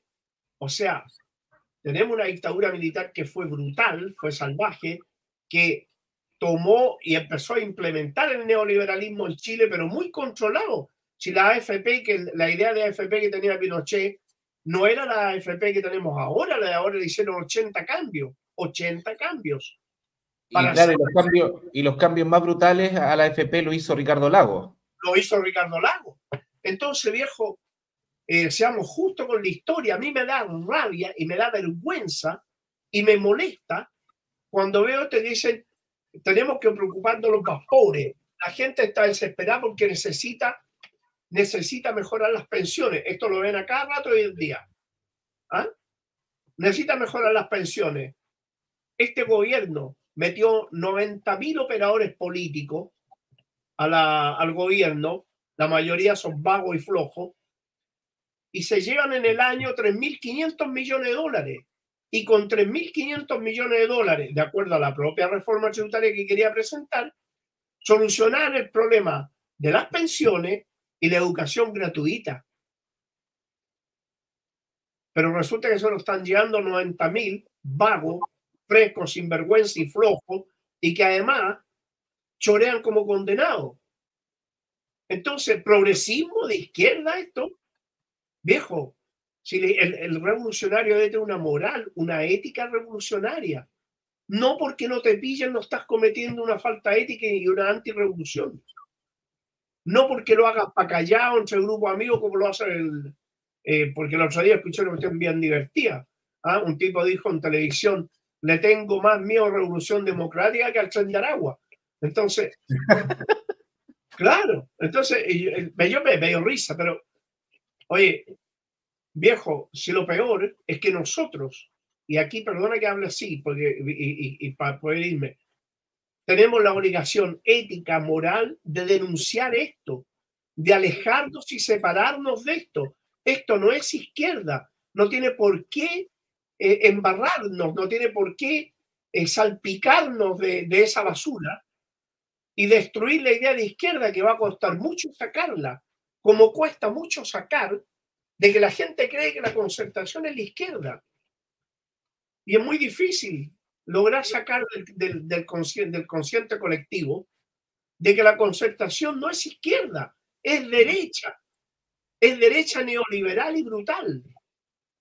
Entonces, el deber nuestro es hacer lo que estamos haciendo ahora aquí con Rodrigo y Hernán, que es decir la verdad a la gente para que no le engañen, para que no la utilicen, porque el, el, programa revolucionario de este gobierno no es otra cosa que es un programa que apunta al enriquecimiento de partido y persona y en ningún caso cambiar la situación del pueblo chileno, porque el pueblo chileno, en la medida que lo alejaron de los países realmente de izquierda lo, y lo pusieron bajo la égida de Estados Unidos en el cono sur, entonces ahí se abandonó todo y cada uno de los principios. En este momento la izquierda es la mayor perjudicada con este gobierno. Les pido disculpas, chiquillos, pero tengo que grabar para, Rusia Today. Llevo el segundo WhatsApp que me ha llegado. ¿Ah? Ya, profe, profe, antes que todo, antes que se vaya, eh, nuestro programa pasado fue citado por unos compas que yo, lado C, lo escucho desde hace mucho tiempo. Antes que yo me dedicara a hacer esto, lo escuchaba ellos. Y ellos agarraron un audio nuestro, conversaron sobre lo que hablamos nosotros en, la semana pasada sobre África. Así que le mandamos un saludo al lado C, que suena por la radio Nehuen, y la Monte Águila allá en Cabrero. Diez minutos sacó más o menos el programa, lo que usted nombró a Boris también. Estuvo bien interesante, así que por, por citarnos y también por el, por el cariño y la buena onda, sentimos que estamos haciendo las cosas bien cuando pasan estas cosas. Así que, aunque sea un mínimo aporte, una, una arenita, nos sentimos contentos de, que se entregue bien y que sea bien recibido. No, gracias a ustedes, porque el nivel que ustedes tienen es bastante bueno y eso eh, debe ser puesto al servicio de la gente y en ningún caso eh, entonces tenemos la obligación de masificar el conocimiento y no monopolizarlo porque sería también un acto de traición.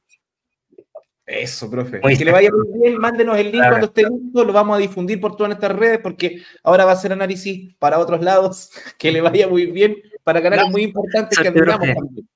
Chao, profe. Chao, chao. Chao, profe. Oye, qué importante lo que decía el profe antes de irse, de que no hay que confundirse, no hay que confundir los grupos o, las posiciones políticas. Es importante eso, es importante lo, el cambio de la, de la, estructura o la superestructura, o ahí cada, cada uno le pondrá los conceptos que quiera de acuerdo a su, a su tendencia a orilla política, pero pero es importante eso porque a, todo nos tiene muy confundidos, o sea, nosotros no, pero mucha gente está muy confundida y lo que decía el propio es muy real. La gente piensa que la izquierda es hablar de, de liberarse en, cuestiones que son más, de alguna manera, más personales y no... Libertades individuales, Claro, dar más libertades individuales sin eh, tocar o permitirse eh, poner en cuestión los procesos económicos y la y la organización política que tiene el, Estado chileno. Sí, muy de acuerdo. Oye, aprovechemos, eh, yo quería hacer una recomendación. Y no sé si queréis terminar con Ucrania, Hernán. Hernán, eh... Dar un poquito más tu opinión, ya que he hablado poco. Lo único que yo quería era recomendar, era lo voy a compartir acá, que, mm, bueno, obviamente nosotros tratamos de informarnos lo más posible, de buscar, eh, o sea, más que poner las dos partes, porque ya la, propaganda la tenemos, la propaganda occidental, estamos por todos lados invadidos de ella. Progeria. ¿Cómo? Progeria. Progeria, está bueno. Y quería recomendar esto que voy a mostrar acá, el canal Café Millennial. ¿Por qué lo quiero mostrar? Porque acá hay el profe ha hablado, lo ha dicho acá y habla de cómo los palestinos también, de las diferencias políticas que tienen dentro, de cómo lo hacen. Se juntan, ven todos los puntos, los puntos que tienen eh, divergencia, em, los puntos que tienen divergencia, ahí estoy mostrando Café Milenio, los puntos que tienen divergencia los dejan para solucionarlos después y en los que convergen, avanzan. Em, y también hay, obviamente, dentro de la... que nosotros estamos muy acostumbrados acá a la traición, a las peleas chicas entre la izquierda. Y yo creo, ¿por qué pongo esto Café Millennial? Porque son dos personajes argentinos, bien buenos, que los sigo hace harto tiempo, pero que yo no los había visto juntos, que es el personaje eh, eh, Juan Manuel, de, sí, parece Juan Manuel, de Café Kioto, y Pablo Borda de Historia para Millennial. Es un profesor de historia, los dos bastante jóvenes. ¿Y cuál es la bueno, Café Kioto es mucho más anarquista, obviamente, anarquista más libertario, no de los libertarios de ahora, de los no, de los fascistas. no de los pachos, no, de los anarquistas libertarios. Hace, tiene videos, resúmenes muy buenos sobre Bakunin, sobre también filósofos más actualizados, siempre una mirada más, más, más libertaria, anarquista, anarquistamente, viéndolo, ¿ya? Sin, el término original de libertario, por cierto. Sí, el término original de libertario, no el, no el apropiado de los fachos. Y Pablo Borda es claramente un, un marxista, un rojo de los, estalinistas, casi estalinistas. Muy bien. Em, sí, muy bien. y ellos dos que, que, podríamos decir que tienen una postura media irreconciliable para algunos de la izquierda, dejan de lado estas cosas y se juntan a hablar. Y lo encuentro de verdad para todas las personas que les gusta ver esto, este mismo programa, que les gusta analizar, eh, a invitar a, a, suscribirse a Café Millennial. Ellos tienen muchos más invitados, más, más suscriptores que nosotros, ellos podrían hacernos propaganda a nosotros, pero, pero así, la idea es que usted pueda tener la mejor información y, y tratar también de, de, de escuchar distintas voces. Es, así como un entre paréntesis un poquito parecido a este programa, me acuerdo que en, cuando nos estábamos formando en la universidad, Kiko, eh, tuvimos acceso una vez a un video por internet, lo voy a buscar porque es una conversación, discusión tipo foro, que, en el que participa John Holloway, yeah. que un gringo eh, así como marxista anarquista, así ahí, ahí hay un pololeo bien interesante. Como Mark Pitcher igual que un poco. Claro, tal cual. Y esta conversación se da con Atilio Borón, que es un marxista estructuralista argentino de, lo, de, los pesos pesados. Lo interesante de esta conversación es, el, es que se ponen, eh, se ponen a hablar sobre el, el, movimiento zapatista y los procesos zapatistas del sur de México, y, y la pelea es como la pelea de la, de esta, eh, la pelea histórica, yo creo, un poco de, de la izquierda, es si hacemos la revolución... Eh, andando o tomamos el poder primero y de luego claro. hacemos la revolución. Y Pero, llegar a un Estado socialista o a un no Estado también. Esas son discusiones que obviamente no las vamos a dar acá en este programa, porque son muy, muy antiguas y, y de pesos pesados. Pero los invito, a ver, a John Holloway con, con Atilio Borón, porque de alguna manera eh, nos da más perspectiva de más perspectiva aún teórica de cómo de cómo hacer las cosas a veces y cómo se están sucediendo también. Más adelante quizás podríamos preguntarle al mismo Atilio qué pasó en ese. Claro. Ahí claro. bueno no vamos a decir nada más. Por favor, Hernán, te vemos ya con un mapa. Ya esto es para complementar un poco lo de África y Francia. Ese mapa muestra los países que ocupan el franco eh, africano. Eh, no me acuerdo bien el nombre que tiene, pero eh, franco de, África Central y África eh, Occidental, verde de África Occidental y el rojito el de África Central. Esa moneda es emitida por Francia. Es un, es un tienen como una estructura similar a la, a la que ocupan los gringos con, con respecto al comercio internacional y el dólar, ¿ya? Solamente que, claro, acá no tienen una demanda de francos muy grande, pero usan esa moneda que, se, que, comillas, la negociaron, entre comillas, eh, eh, claramente está impuesta por poder blando, eh, la ocupan para tener el control de, de, los recursos internos de los países para poder sacarlos fuera de esos mismos países. ¿ya? Por eso, de hecho, por eso el, la, gran, la gran masa de la producción de esos países va hacia Francia porque el sistema financiero está diseñado por ellos para poder hacer esas transacciones. Se facilita mucho la extracción neocolonial de, de, de, esos países es uno de los, de hecho, es como el gran ejemplo, Franco SFA, exactamente, Araga, muchas gracias. Este es, un, el gran ejemplo de cómo Francia controla neocolonialmente esos países. Y por qué, por cierto, también hay tanta odiosidad hacia los franceses. Eh, se complementa con todas las atrocidades que han estado cometiendo constantemente durante décadas eh, en esos lugares. Pero eso era un mapita nomás que quería compartir respecto a eso. Eh, por cierto, si tienen preguntas, háganmelas, porque así me, yo me oriento mejor también, que tengo ahora una ensalada de cosas en la cabeza, así que agradecería sí. mucho preguntas y las voy contestando. Eh, eso por un lado de África, pero ustedes querían saber de, de Ucrania. De Ucrania. de Ucrania. yo creo que toda la, la sintonía también está esperando un poquitito ya que no se está hablando tanto, lo que hablábamos al principio de que las acciones militares como que están un poquito congeladas, bueno, igual se están dando, sí, eh, sí, se están dando duro, pero congelados en el sentido de que los movimientos de las posiciones no, no se ha dado mucho y, y, eso como que a todos nos pone un poco ansiosos de qué es lo que está pasando, ¿no? O sea, los combates han sido brutales. Eh, estos dos meses, Ucrania ha mandado asaltos de carne contra las posiciones eh, rusas, se han sufrido una cantidad de bajas enormes. El ministerio ruso habla de 43.000 muertos solamente, del lado ucraniano. Los rusos deben tener entre 3.000 y 3.500 más o menos.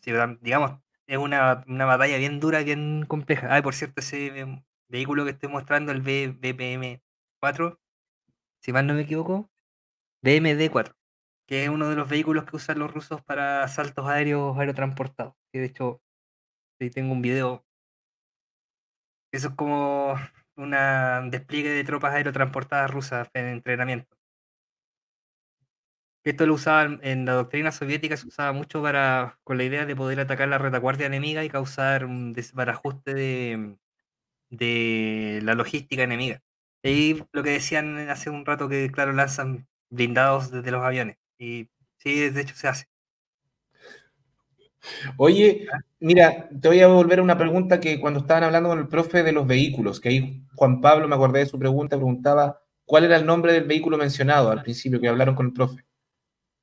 B, BMD 4, el que el más nuevo, pero el más que se usa harto el BM1, el BMD 1. Pero el nombre popular no tiene un nombre popular. No, no, no lo tiene, de hecho. los rusos son muy de siglas para estas cosas. Ya. ¿Mm?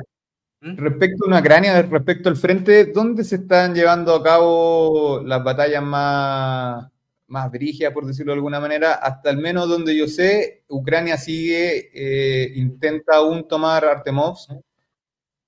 O sea, mira, Artemovs eh, es una gran finta rusa. Eh, esa ciudad está fuera del cinturón defensivo ruso.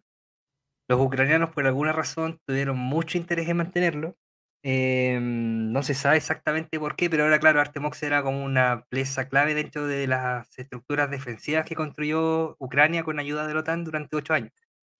Y que los rusos las ocuparon por completo. Déjame ir a Artemox. Oye, esto, esto significa, o sea, em, el debilitamiento de Zelensky a nivel político se ha reflejado de alguna manera eh, en, estos avances o retrocesos militares?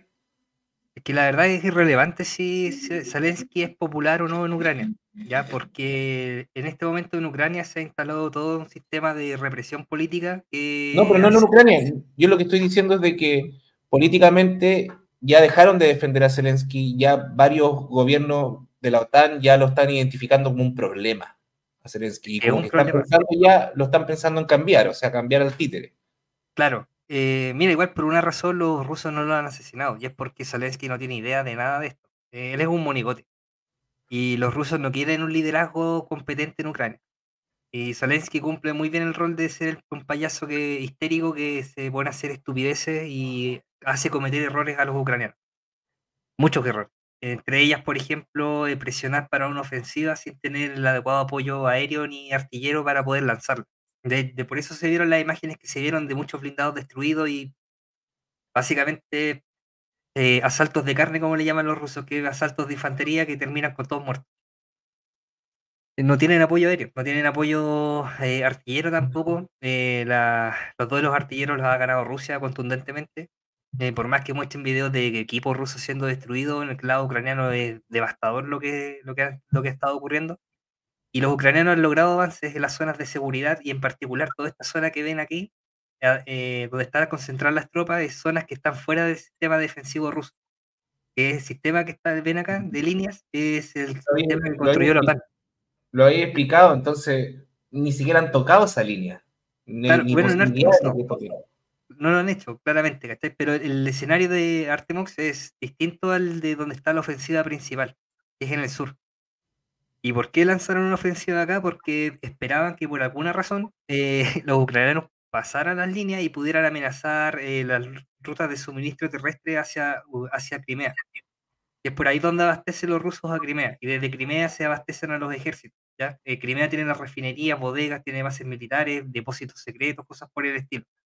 De ahí viene el, principal apoyo de armas que sostiene a, las unidades militares rusas que sostienen el frente en este lugar. Eh, el ataque ucraniano ha sido en toda la línea del frente.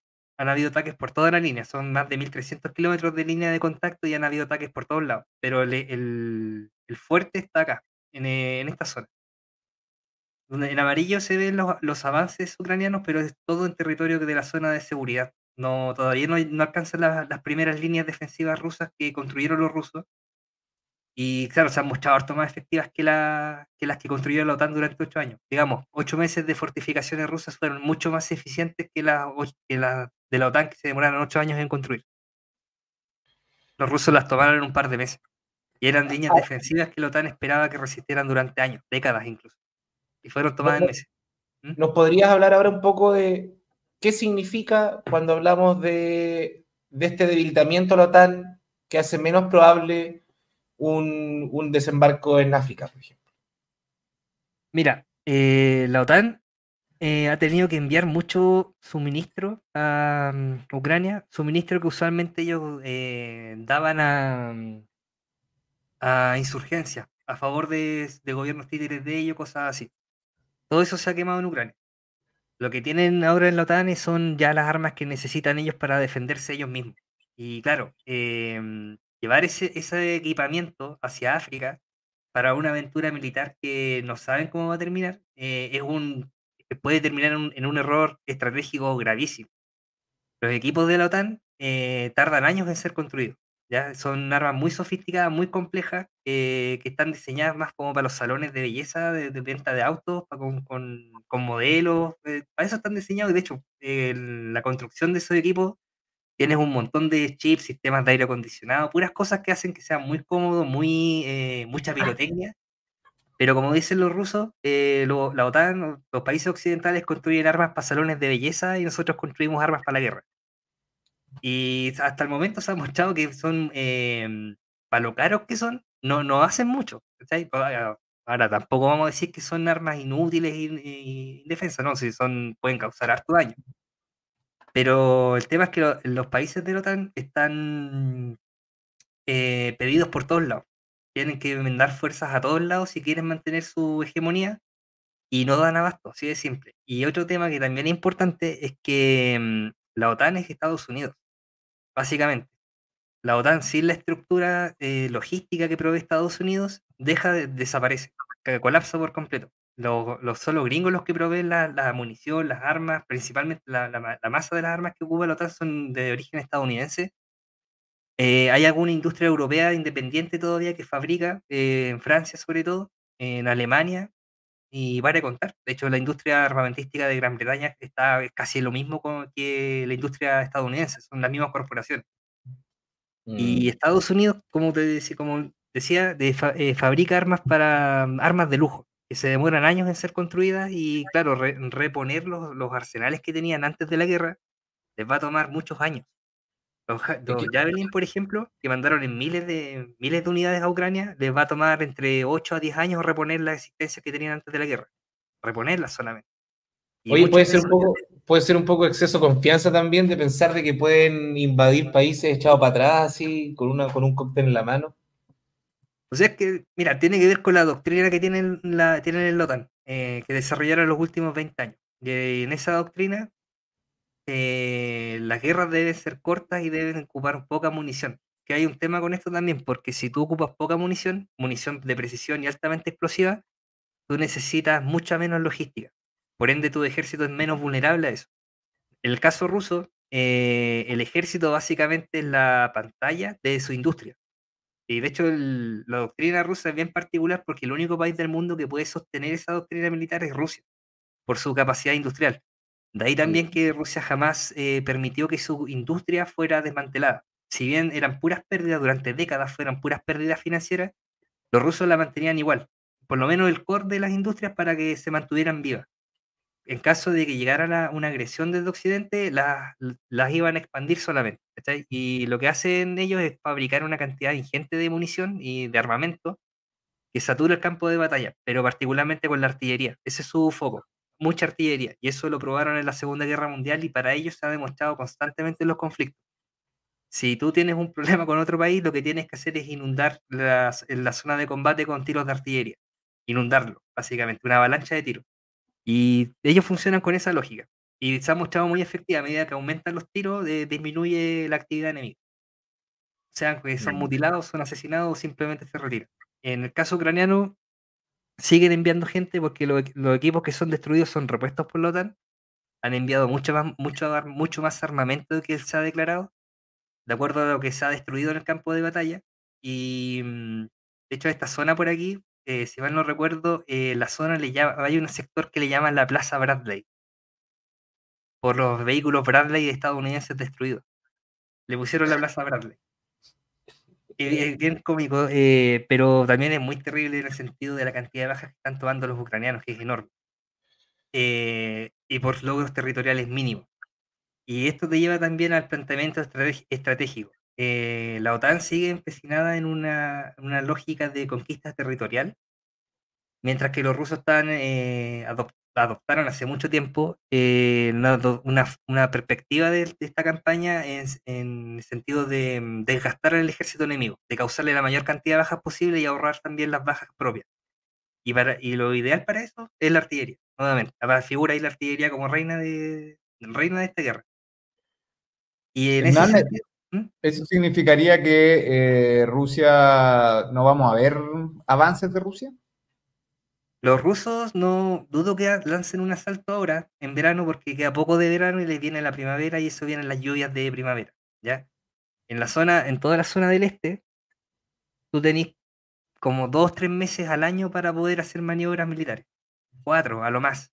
El resto del año eh, son lluvias de primavera, de otoño y el invierno que dificulta harto las operaciones. Y de hecho, siempre que haces operaciones en invierno tenés bajas por el frío o bajas porque ah, algo pasa, accidentes, cosas así.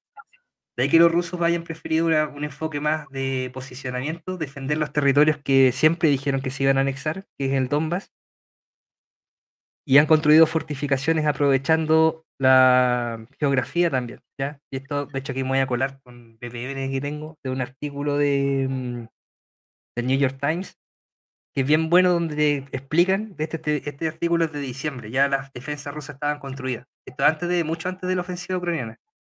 Y muestran aquí en detalle de cómo se, se estructuran estas defensas, con líneas de trincheras, son, son defensas bien fáciles de construir, los rusos las levantan en horas. pero están todas pensadas en profundidad, de, digamos en el sentido de, exponer al máximo la, la, infantería enemiga para que la artillería se encargue de ello. Y pueden ver que hay equipos militares bien concentrados en puntos bien puntuales, acompañados de trincheras que están diseñadas para proveer cobertura a la infantería que ocupe misiles antitanques, cosas por el estilo, y a la vez retirarse. Retirarse en caso de que se inunde la zona de soldado enemigo y la artillería no haya sido capaz de destruirlo, eh, se retiran y dejan que la aviación de combate haga lo suyo. Esas defensas son enormes en extensión, son, pero también son muy fáciles de construir y son muy fáciles de defender por el lado ruso.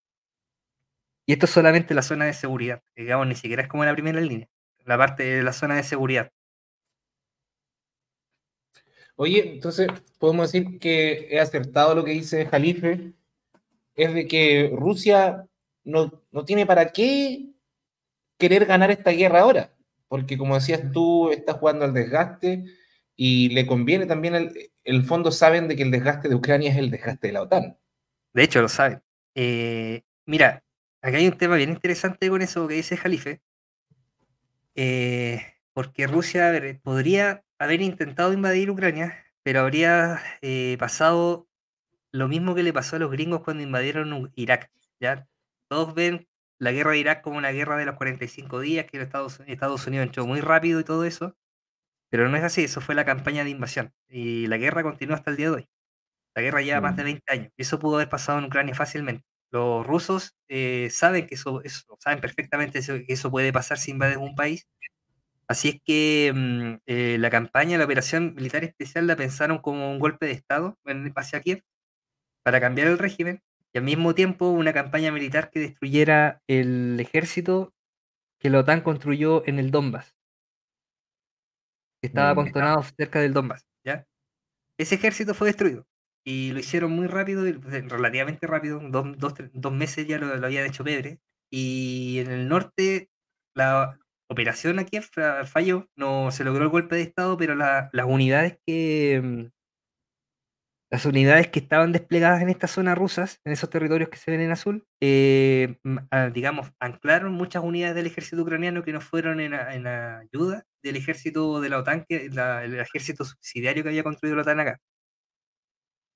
Cuando eso mm. falló, digamos, la parte del golpe de Estado, ese ejército se quedó ahí el tiempo suficiente para que, para que los, dos ejércitos que salieron de Crimea pudieran cumplir su misión de destruir el ejército proxy OTAN en esta zona. Y luego de eso comenzaron a trincherarse, porque la idea no era eh, conquistar Ucrania en una guerra de invasión tipo, no sé, Wehrmacht del 41, no, esa nunca fue la idea. Y se atrincheraron en la zona, economizaron fuerza. De hecho, acá en Gerson se retiraron porque aquí pasó algo bien interesante. El, salieron dos ejércitos de Crimea. Uno más fuerte que el otro. El más, el más fuerte salió a destruir a los nazis, neonazis, Azov, todos esos jóvenes que estaban en, en, la zona de Mariupol y Mariupol. Mm. Y salió otro ejército más pequeño a cubrir el flanco para evitar que hubiera una, un, un ataque de flanco ucraniano. Y el resulta que fue tan exitosa esa operación que pudieron cruzar y aprovecharon de crear una, digamos, una cabeza de playa que se llama en jerga militar, un territorio que pudiera servir para una futura operación ofensiva. Pero ese ejército no tenía esa misión originalmente. Por eso, cuando llega Surubiken y crea todas estas defensas, eh, se retiran de esa zona, se retiran, ojo, casi sin bajas. Y eso es algo que había mencionado previamente, de que las retiradas tácticas militares son las operaciones más complejas, porque es ahí donde el enemigo te causa bajas. De hecho, lo ideal para un ejército es poner en retirada al ejército enemigo y matarlos cuando corren. Es, mucho más fácil lesionar unidades militares así. Y los rusos se retiraron sin problema, y eso permitió llevar más unidades a reconstitución, y de hecho tienen una reserva operacional que se llama, que es la que está alimentando el frente, pero al mismo tiempo es la que va a lanzar el contraataque. Si hubiera una penetración en las líneas, que ya no lo hubo, eh, esa, esa reserva eh, debiera atacarlos eh, mientras están avanzando y destruirlo. Esa, esa es como, así es como funcionan esas defensas en profundidad. Pero no fue necesario. Los ucranianos ni siquiera pudieron atravesar la zona de seguridad. Y en gran parte se debe también por esta lógica de defensas de, mm, de desgaste. trincheras anti, antivehículos en general, campos minados, estos dientes de dragón que aparecen acá, que se instalan súper fáciles. ¿Qué son esos dientes de dragón? Son bloques de, de, cemento que se colocan en el suelo y para retirarlos necesitas volarlo. Y para eso necesitas llevar ingenieros. Y para ese despliegue tú necesitas estar con cobertura aérea cobertura artillera que los proteja del fuego enemigo. Si tú llevas a los ingenieros, llevas unidades de, desminado a esa zona, eh, sin tener esa cobertura, esas unidades son destruidas de inmediato. Y formar un ingeniero toma 5 o 10 años. Ucrania ha perdido su ejército profesional y ahora está enviando niños, niñas, está enviando viejos, está enviando, está enviando carne al, matadero. Y los rusos los están matando todos. Hernán, ¿será que estamos viendo ya el ocaso de la guerra y, que estas fronteras que ya están eh, con hartas trincheras y siendo dominadas bastante bien por los rusos sean las que permanezcan a futuro? No, los rusos están, mira, con esto también están esperando que mm, el, país de Ucrania colapse. Y de hecho, si no es por la ayuda de la OTAN, eso habría pasado en mayo del año pasado. Mm. Pero con la OTAN encima, con los sistemas represivos que tienen, eh, que no, no, no, es como compararlo con lo que tenía Pinochet. Eh, hay algo de eso, pero hay más que nada control de en redes sociales, ese tipo de cosas. Para el SBU es súper fácil pillar gente que esté tuiteando cosas contra, lo, contra Ucrania. De hecho, le pasó a este, a este gallo, el, Gonzalo Lira. ¿Tú lo cachai, pues, Chileno. Chileno, gringo, chileno, bueno, chileno gringo, eh, pinochetista y todo, pero por cierto, igual uno de los lugares más lúcidos que, que había reportando sobre la guerra, pese a su color político. Claro, eh, estaba, pro, Ucrania y por eso cuando desapareció nadie sabía cómo tomárselo el año pasado porque mm. desapareció durante varios meses, se especuló bastante. Eh, Ucrania estaba reclamando de que los rusos lo habían agarrado y después nos enteramos, no, pues él abrió tanto la boca pro Ucrania y todo, pero dijo tantos secretos que eso le incomodó a Ucrania y lo callaron rápidamente. No, se lo eh, no, no, hablaba contra no hablaba a favor de Ucrania, al contrario, hablaba peste de, de Zelensky. de hecho, yo lo escuché en varios. Eh, varios... podemos decir que igual es medio anti-Putin en un momento. O sea, mira, no, no apoya a Putin. Eh, es de derecha, claramente, muy de derecha, pero no, no es alguien que apoya a Putin, pero tenía un discurso extremadamente hostil contra Zelensky. En todos los videos donde estaba salía hablando peste y de hecho decía la firme respecto a lo que pasaba en el frente. De cómo llevaban gente desde la zona del este eh, como en el, en el, oeste de Ucrania la gente vive como si no hubiera nada, están todos de carrete, la plata como se desaparece, llegan, llegaban dinero gringo, de la gran mayoría del dinero que se envió de ayuda a Ucrania, de lo que llegó a Ucrania, por cierto, porque en Estados Unidos las oligarquías se robaron buena parte. Eh, en Ucrania la, la burocracia y los oligarcas locales también se robaron casi todo. De hecho, se envió mucha, mucho dinero para eh, reconstruir los equipos eléctricos que Rusia destruyó no se reconstruyó nada. Como creo que un 2% del daño que se causaron los rusos. Y eso fue porque el dinero se lo robaron los mismos ucranianos. Sí, pues hay, un, que, no sé si es un ministro, ministro de defensa o un general que, que ahora le compró una isla a la hija a eso ha llegado. Que se, ahora Occidente está descubriendo la corrupción y están sacándola a poco. O sea, esto obviamente desde la, desde la prensa no occidental se ha dicho harto de que era un corrupto.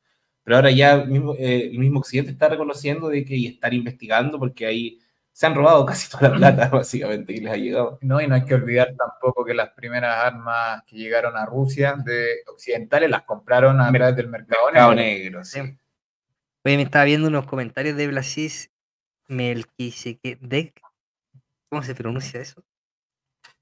Eh, mira, igual hay algunas declaraciones que saca la, respecto a la doctrina rusa. Mira, la doctrina rusa actual es heredera de la soviética. La doctrina soviética era extremadamente ofensiva. De hecho, toda la lógica de militar que ellos tenían era llevar la guerra a Europa. Y para eso estaban muy bien preparados.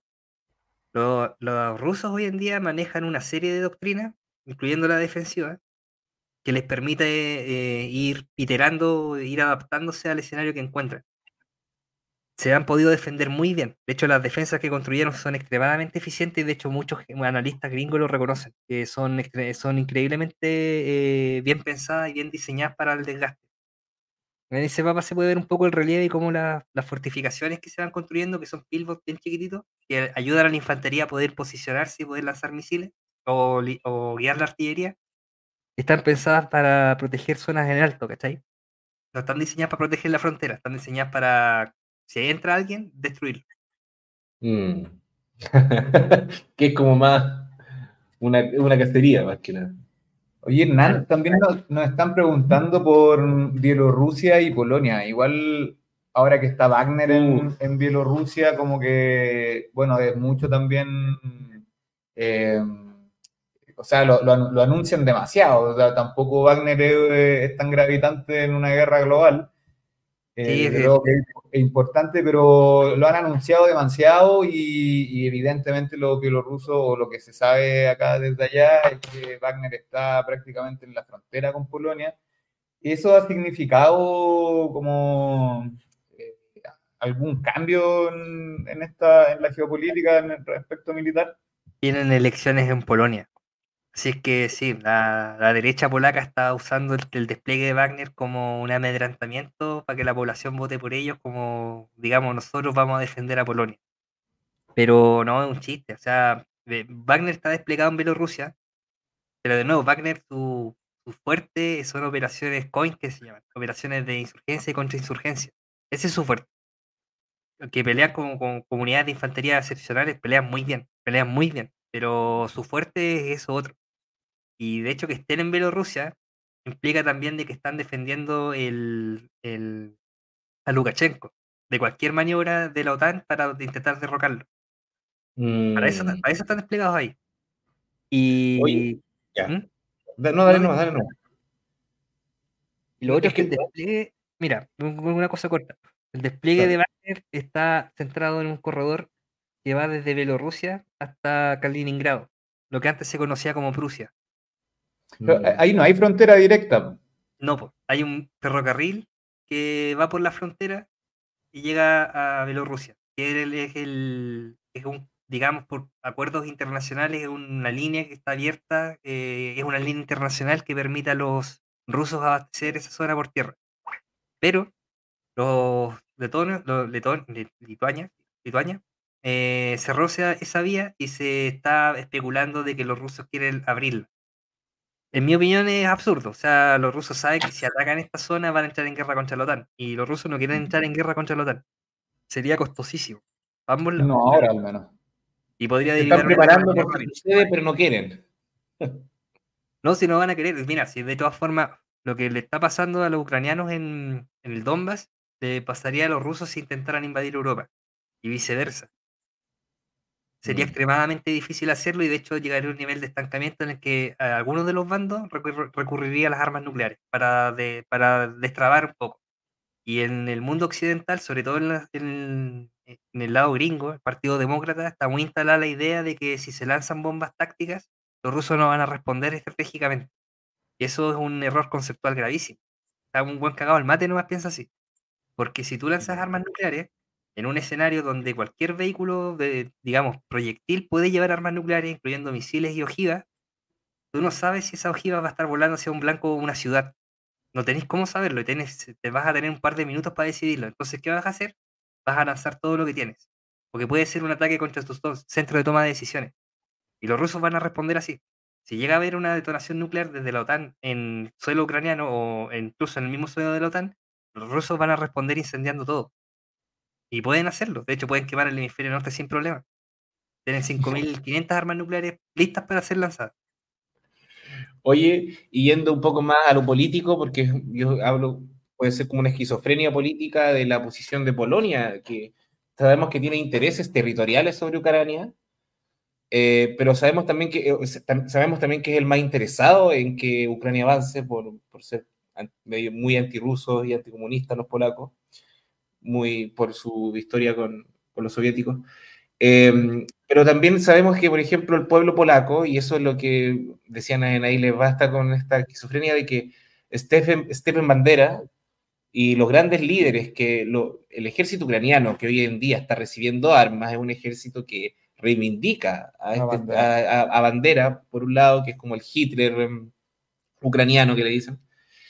Em, y, y, Polonia está en este doble entre pedir más armas y tirar, y tirar todo lo que tiene para, para Ucrania, pero están con esto de que, churra, o sea, a los que le estamos mandando plata son los que reivindican la masacre a nosotros mismos.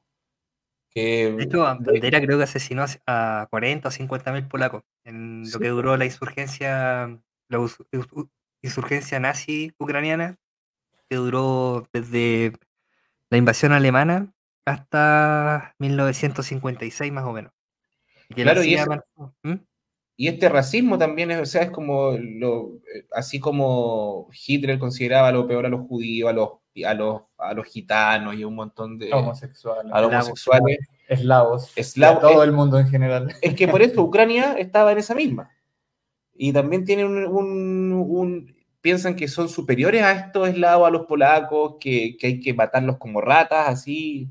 Es el lenguaje que, que utilizaban estos personajes estos sostenes ideológicos hoy del, ejército ucraniano.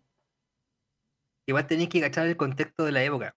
hablando de la década del 30, estaban bien difuminados, bien, bien hegemónicas las ideas del, racismo como parte de la construcción no nacional que tenían los europeos de la época. Se mm. desarrolló en Francia primero, en ese mm, siglo XIX, y fue muy popular por toda Europa. O sea, todo en ese tema del racismo era, era algo intrínseco a la cultura europea del siglo XIX y buena parte del siglo XX. Muy, muy intrínseco. Y eso se mm. propagó también hacia los pueblos eslavos que estaban en esta zona, polacos sobre todo, eh, pero era algo de común, de juego común en toda Europa ese tema de la superioridad racial o la, justificación de la superioridad de tu nación porque es racial, biológicamente eres superior al resto de, las otras mm. razas del mundo, incluso otras razas que deben desaparecer. Pero eso se, alimenta también por siglos de luchas internas dentro de Europa. O sea, estamos hablando, los buenos han agarrado miles de batallas durante los últimos cinco siglos, diez siglos, o sea, si, hay, hueones sanguinarios son los europeos. Y las últimas dos guerras mundiales, como las desarrollaron, fue lo más inhumanamente e incluso la ciencia al servicio al 100% de la eliminación de humanos. Incluso vimos dismo, así como una, como una forma de, de producción económica, matar aplicado, aplicado a la matanza y a la... es la más eficiente. Claro, la eficiencia del, matar al, enemigo o al de otra raza y, esto lo han llevado, o sea, los gallos que van por, por lejos primero en la carrera de, ser lo más inhumano en la guerra, yo creo que, son los europeos. Generaron ciencia aplicada para, por ejemplo, la frenología, que mediándote el cráneo podían decir si eran más eslavo o no, o sea, si eran más europeos, más sangre pura, y eso también definía tus conductas sociales. O sea, si tú tenías una cierta medida, distancia en la nariz con el ojo y la, y la frente, podías decir a través de, esa, de la frenología establecer si eras delincuente o no. ¿Cachai? Claro. O sea, toda esta paranoia ideológica que se dio en el siglo XIX dio para cualquier clase de experimentación eh, pseudocientífica en Europa que te justificaba básicamente el orden que ellos tenían en el mundo. Sí. Al final era eso. Em, de hecho, me acordaba, por cierto, de estas masacres después de la Segunda Guerra Mundial en Chequia, de todos esos lugares, si se dan cuenta, es como un, es como un hoyo rodeado de montañas. En Mm, esa zona vivían muchos alemanes y los chicos, los, digamos, eh, los alemanes que lograron salir de ahí salvaron la vida, los que no murieron. Los, los chicos los mataron a todos. Y ese tipo de dinámica se dio hasta bien entrado el siglo XX, o sea, la década del 50. ¿cachai? Em, y lo mismo acá, o sea, por ejemplo, cuando los rusos, le, le- entre comillas, le cedieron territorios alemanes a los polacos en, en contraposición a lo que ellos tomaron de Polonia, eh, los polacos los echaron a todos a, a balazos. Y, de- y ese tipo de dinámica de intercambio cultural, por decirlo así, también se dio en los 90 en la zona de Yugoslavia. Y fue, fue brutal. O sea, digamos, está muy, muy arraigado en ello la idea de que si es otro pueblo, otra etnia, es justificable matarlos a todos. Muy, muy, Claro. muy, muy in- in- intrínsecamente metido en ello. Eslavos o germanos o eh, las mezclas raras que hay en, el- en la zona sur de Europa. Eh, Mediterráneo, Europa mediterránea. Claro. Y de hecho es, bien interesante ese fenómeno porque son eh, la- el grado de justificación que tienen para las matanzas el, grado de, más bien dicho, de dejarse, el grado de facilidad que tienen para dejarse convencer de que es bueno matar a, otra gente es impresionante.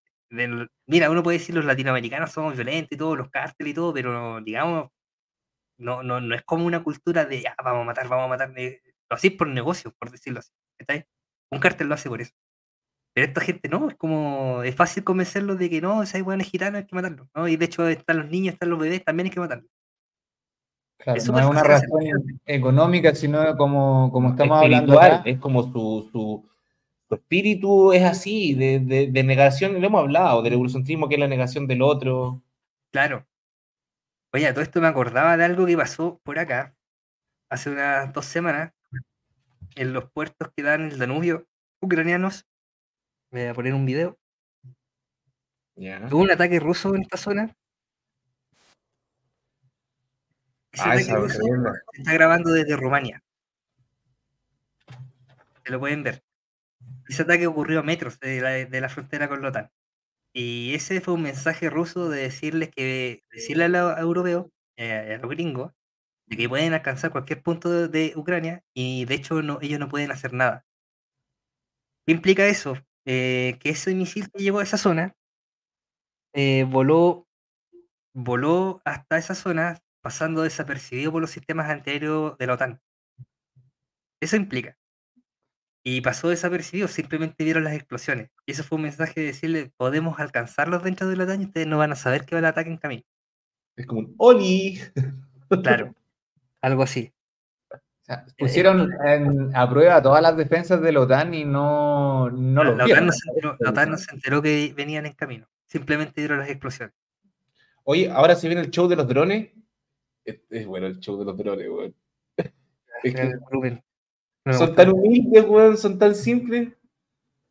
Sí, de hecho, pero mira, el, el- el reino del dron va a durar un par de años más y se están creando muchas contramedidas, muchas contramedidas contra ellos. Eh, de hecho, mira, en el video pueden ver cómo salen los misiles antitanque de todos lados.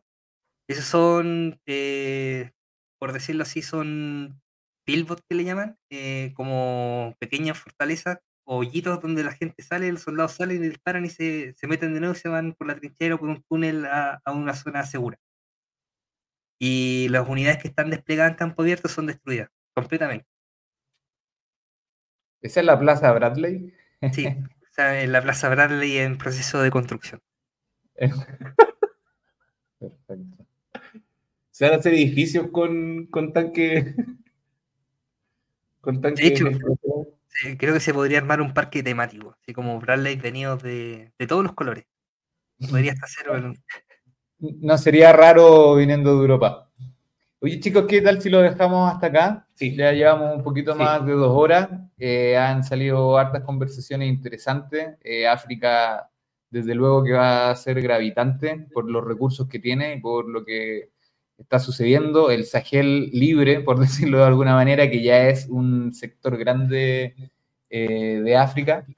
Eh, el próximo, la próxima semana vamos a estar hablando de los BRICS, un poquito... Súper bueno. La verdad, vamos a estar calentando los motores con los BRICS, chiquillos, porque, y chiquillas, porque el, el 22, vamos a repetirlo, ¿no? El 22 en Johannesburgo, Sudáfrica, se van a reunir los BRICS, ya está agendado totalmente, eh, ya eh, distintos mandatarios ya están diciendo que van a asistir y además de los mandatarios, los BRICS, va a ir toda una fila de, otros países. Pidiendo cancha. Pidiendo cancha, que quieren entrar. Eh, hay muchos, está Bolivia, está Venezuela, Argentina, Irán. Hay una lista bastante grande y... Arabia Saudita. Ojo, no hay ninguna lista oficial.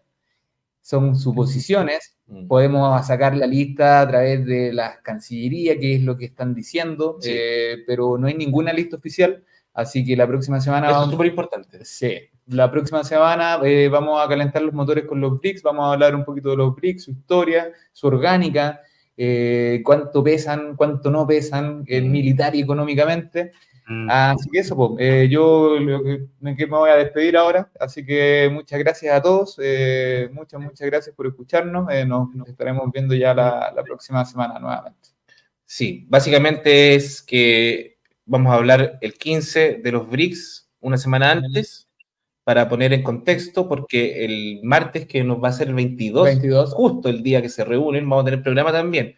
Y ahí vamos a ver si podemos, de alguna de las cosas que dijimos, de lo que advertimos que se ha cumplido, porque va a ser recién el primer día, el 22, pero ya sabemos, hay siete horas de diferencia, son siete horas más, entonces cuando, cuando sean allá a las 12 del día, eh, eh, claro, cuando sean cuando sean allá a las 7 de la tarde, acá van a ser recién las 12 del día. Claro, o sea, vamos, información vamos a tener. Vamos a tener. Al menos vamos a estar analizando el comunicado o los comunicados que puedan salir. Así que... Es que también por eso vamos a, lo vamos a mencionar en otro programa, pero sí, eh, lo que tú dices de que la especulación respecto a la cantidad de peticiones vienen por ahí, por, por las cancillerías, etcétera, y no hay una lista oficial. Algunos hablan de 30 países, otros hablan de 40 países.